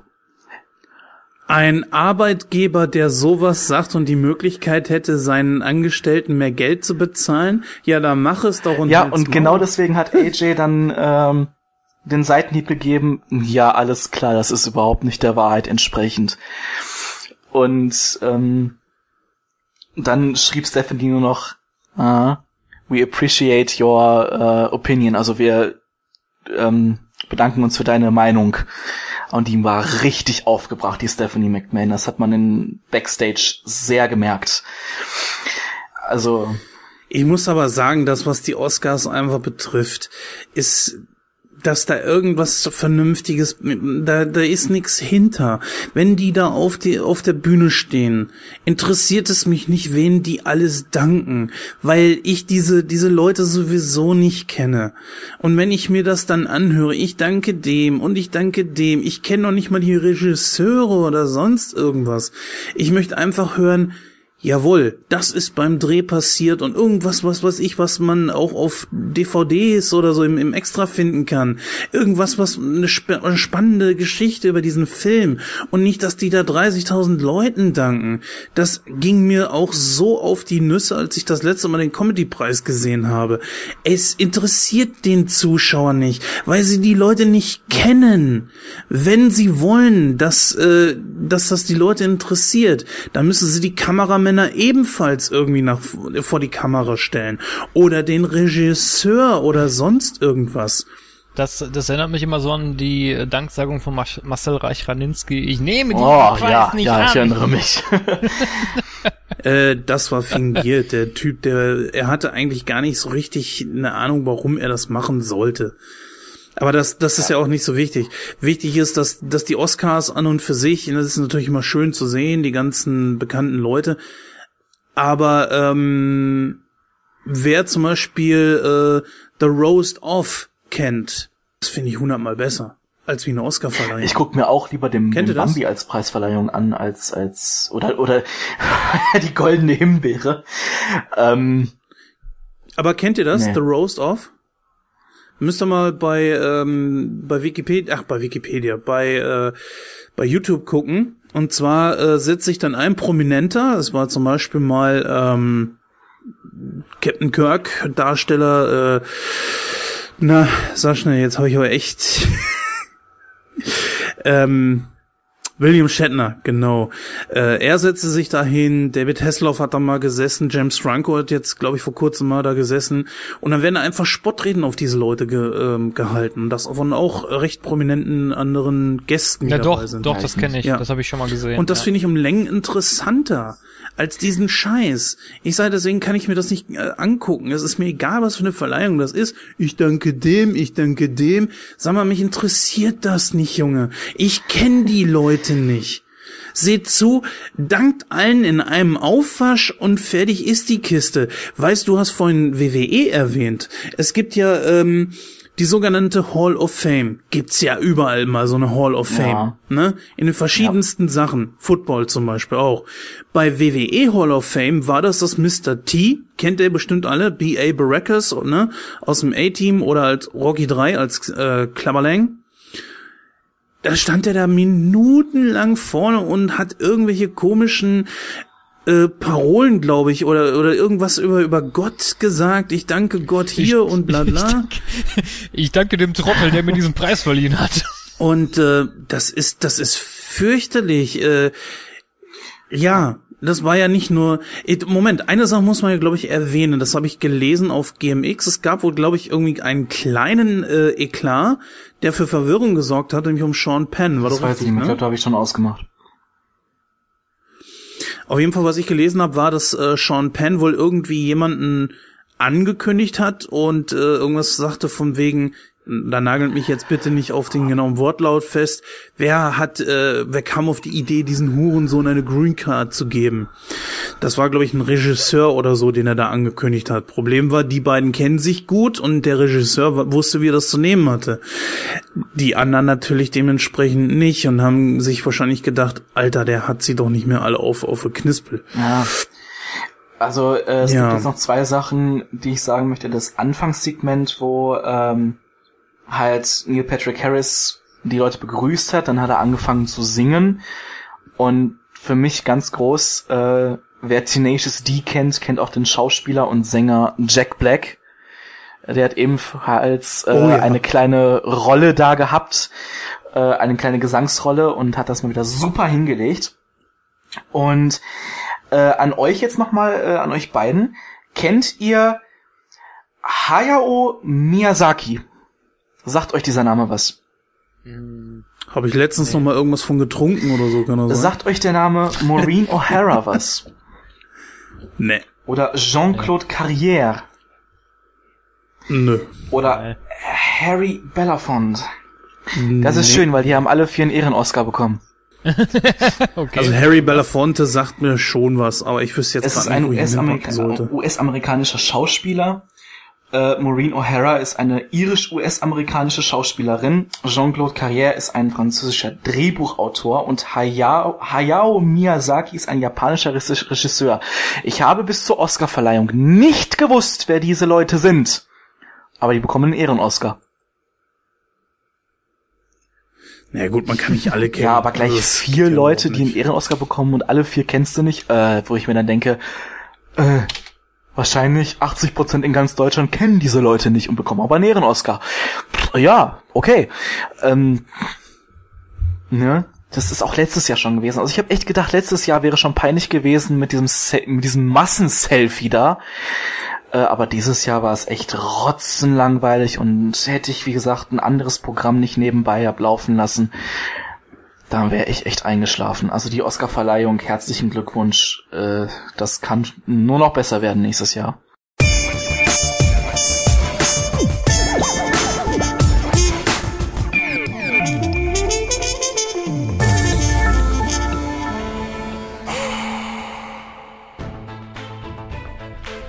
Ja, das war die 29. Ausgabe von Nightcrow.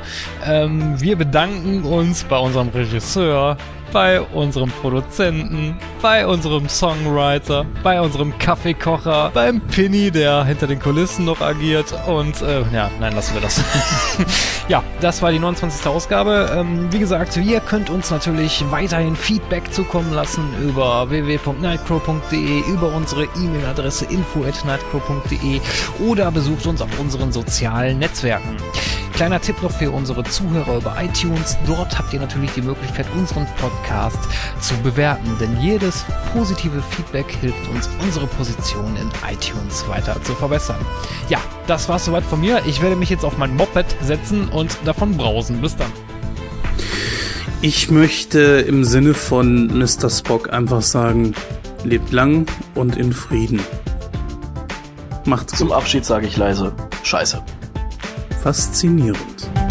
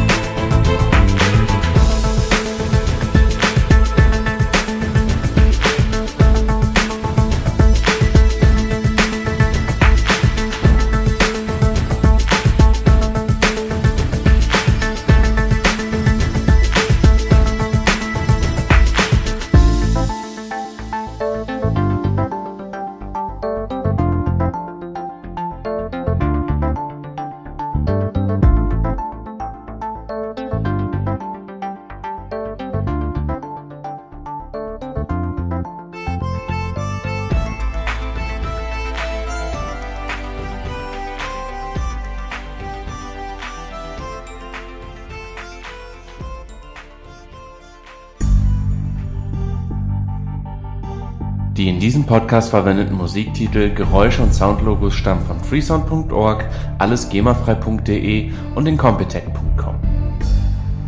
Schaut dort doch einfach mal vorbei, ein Besuch lohnt sich immer.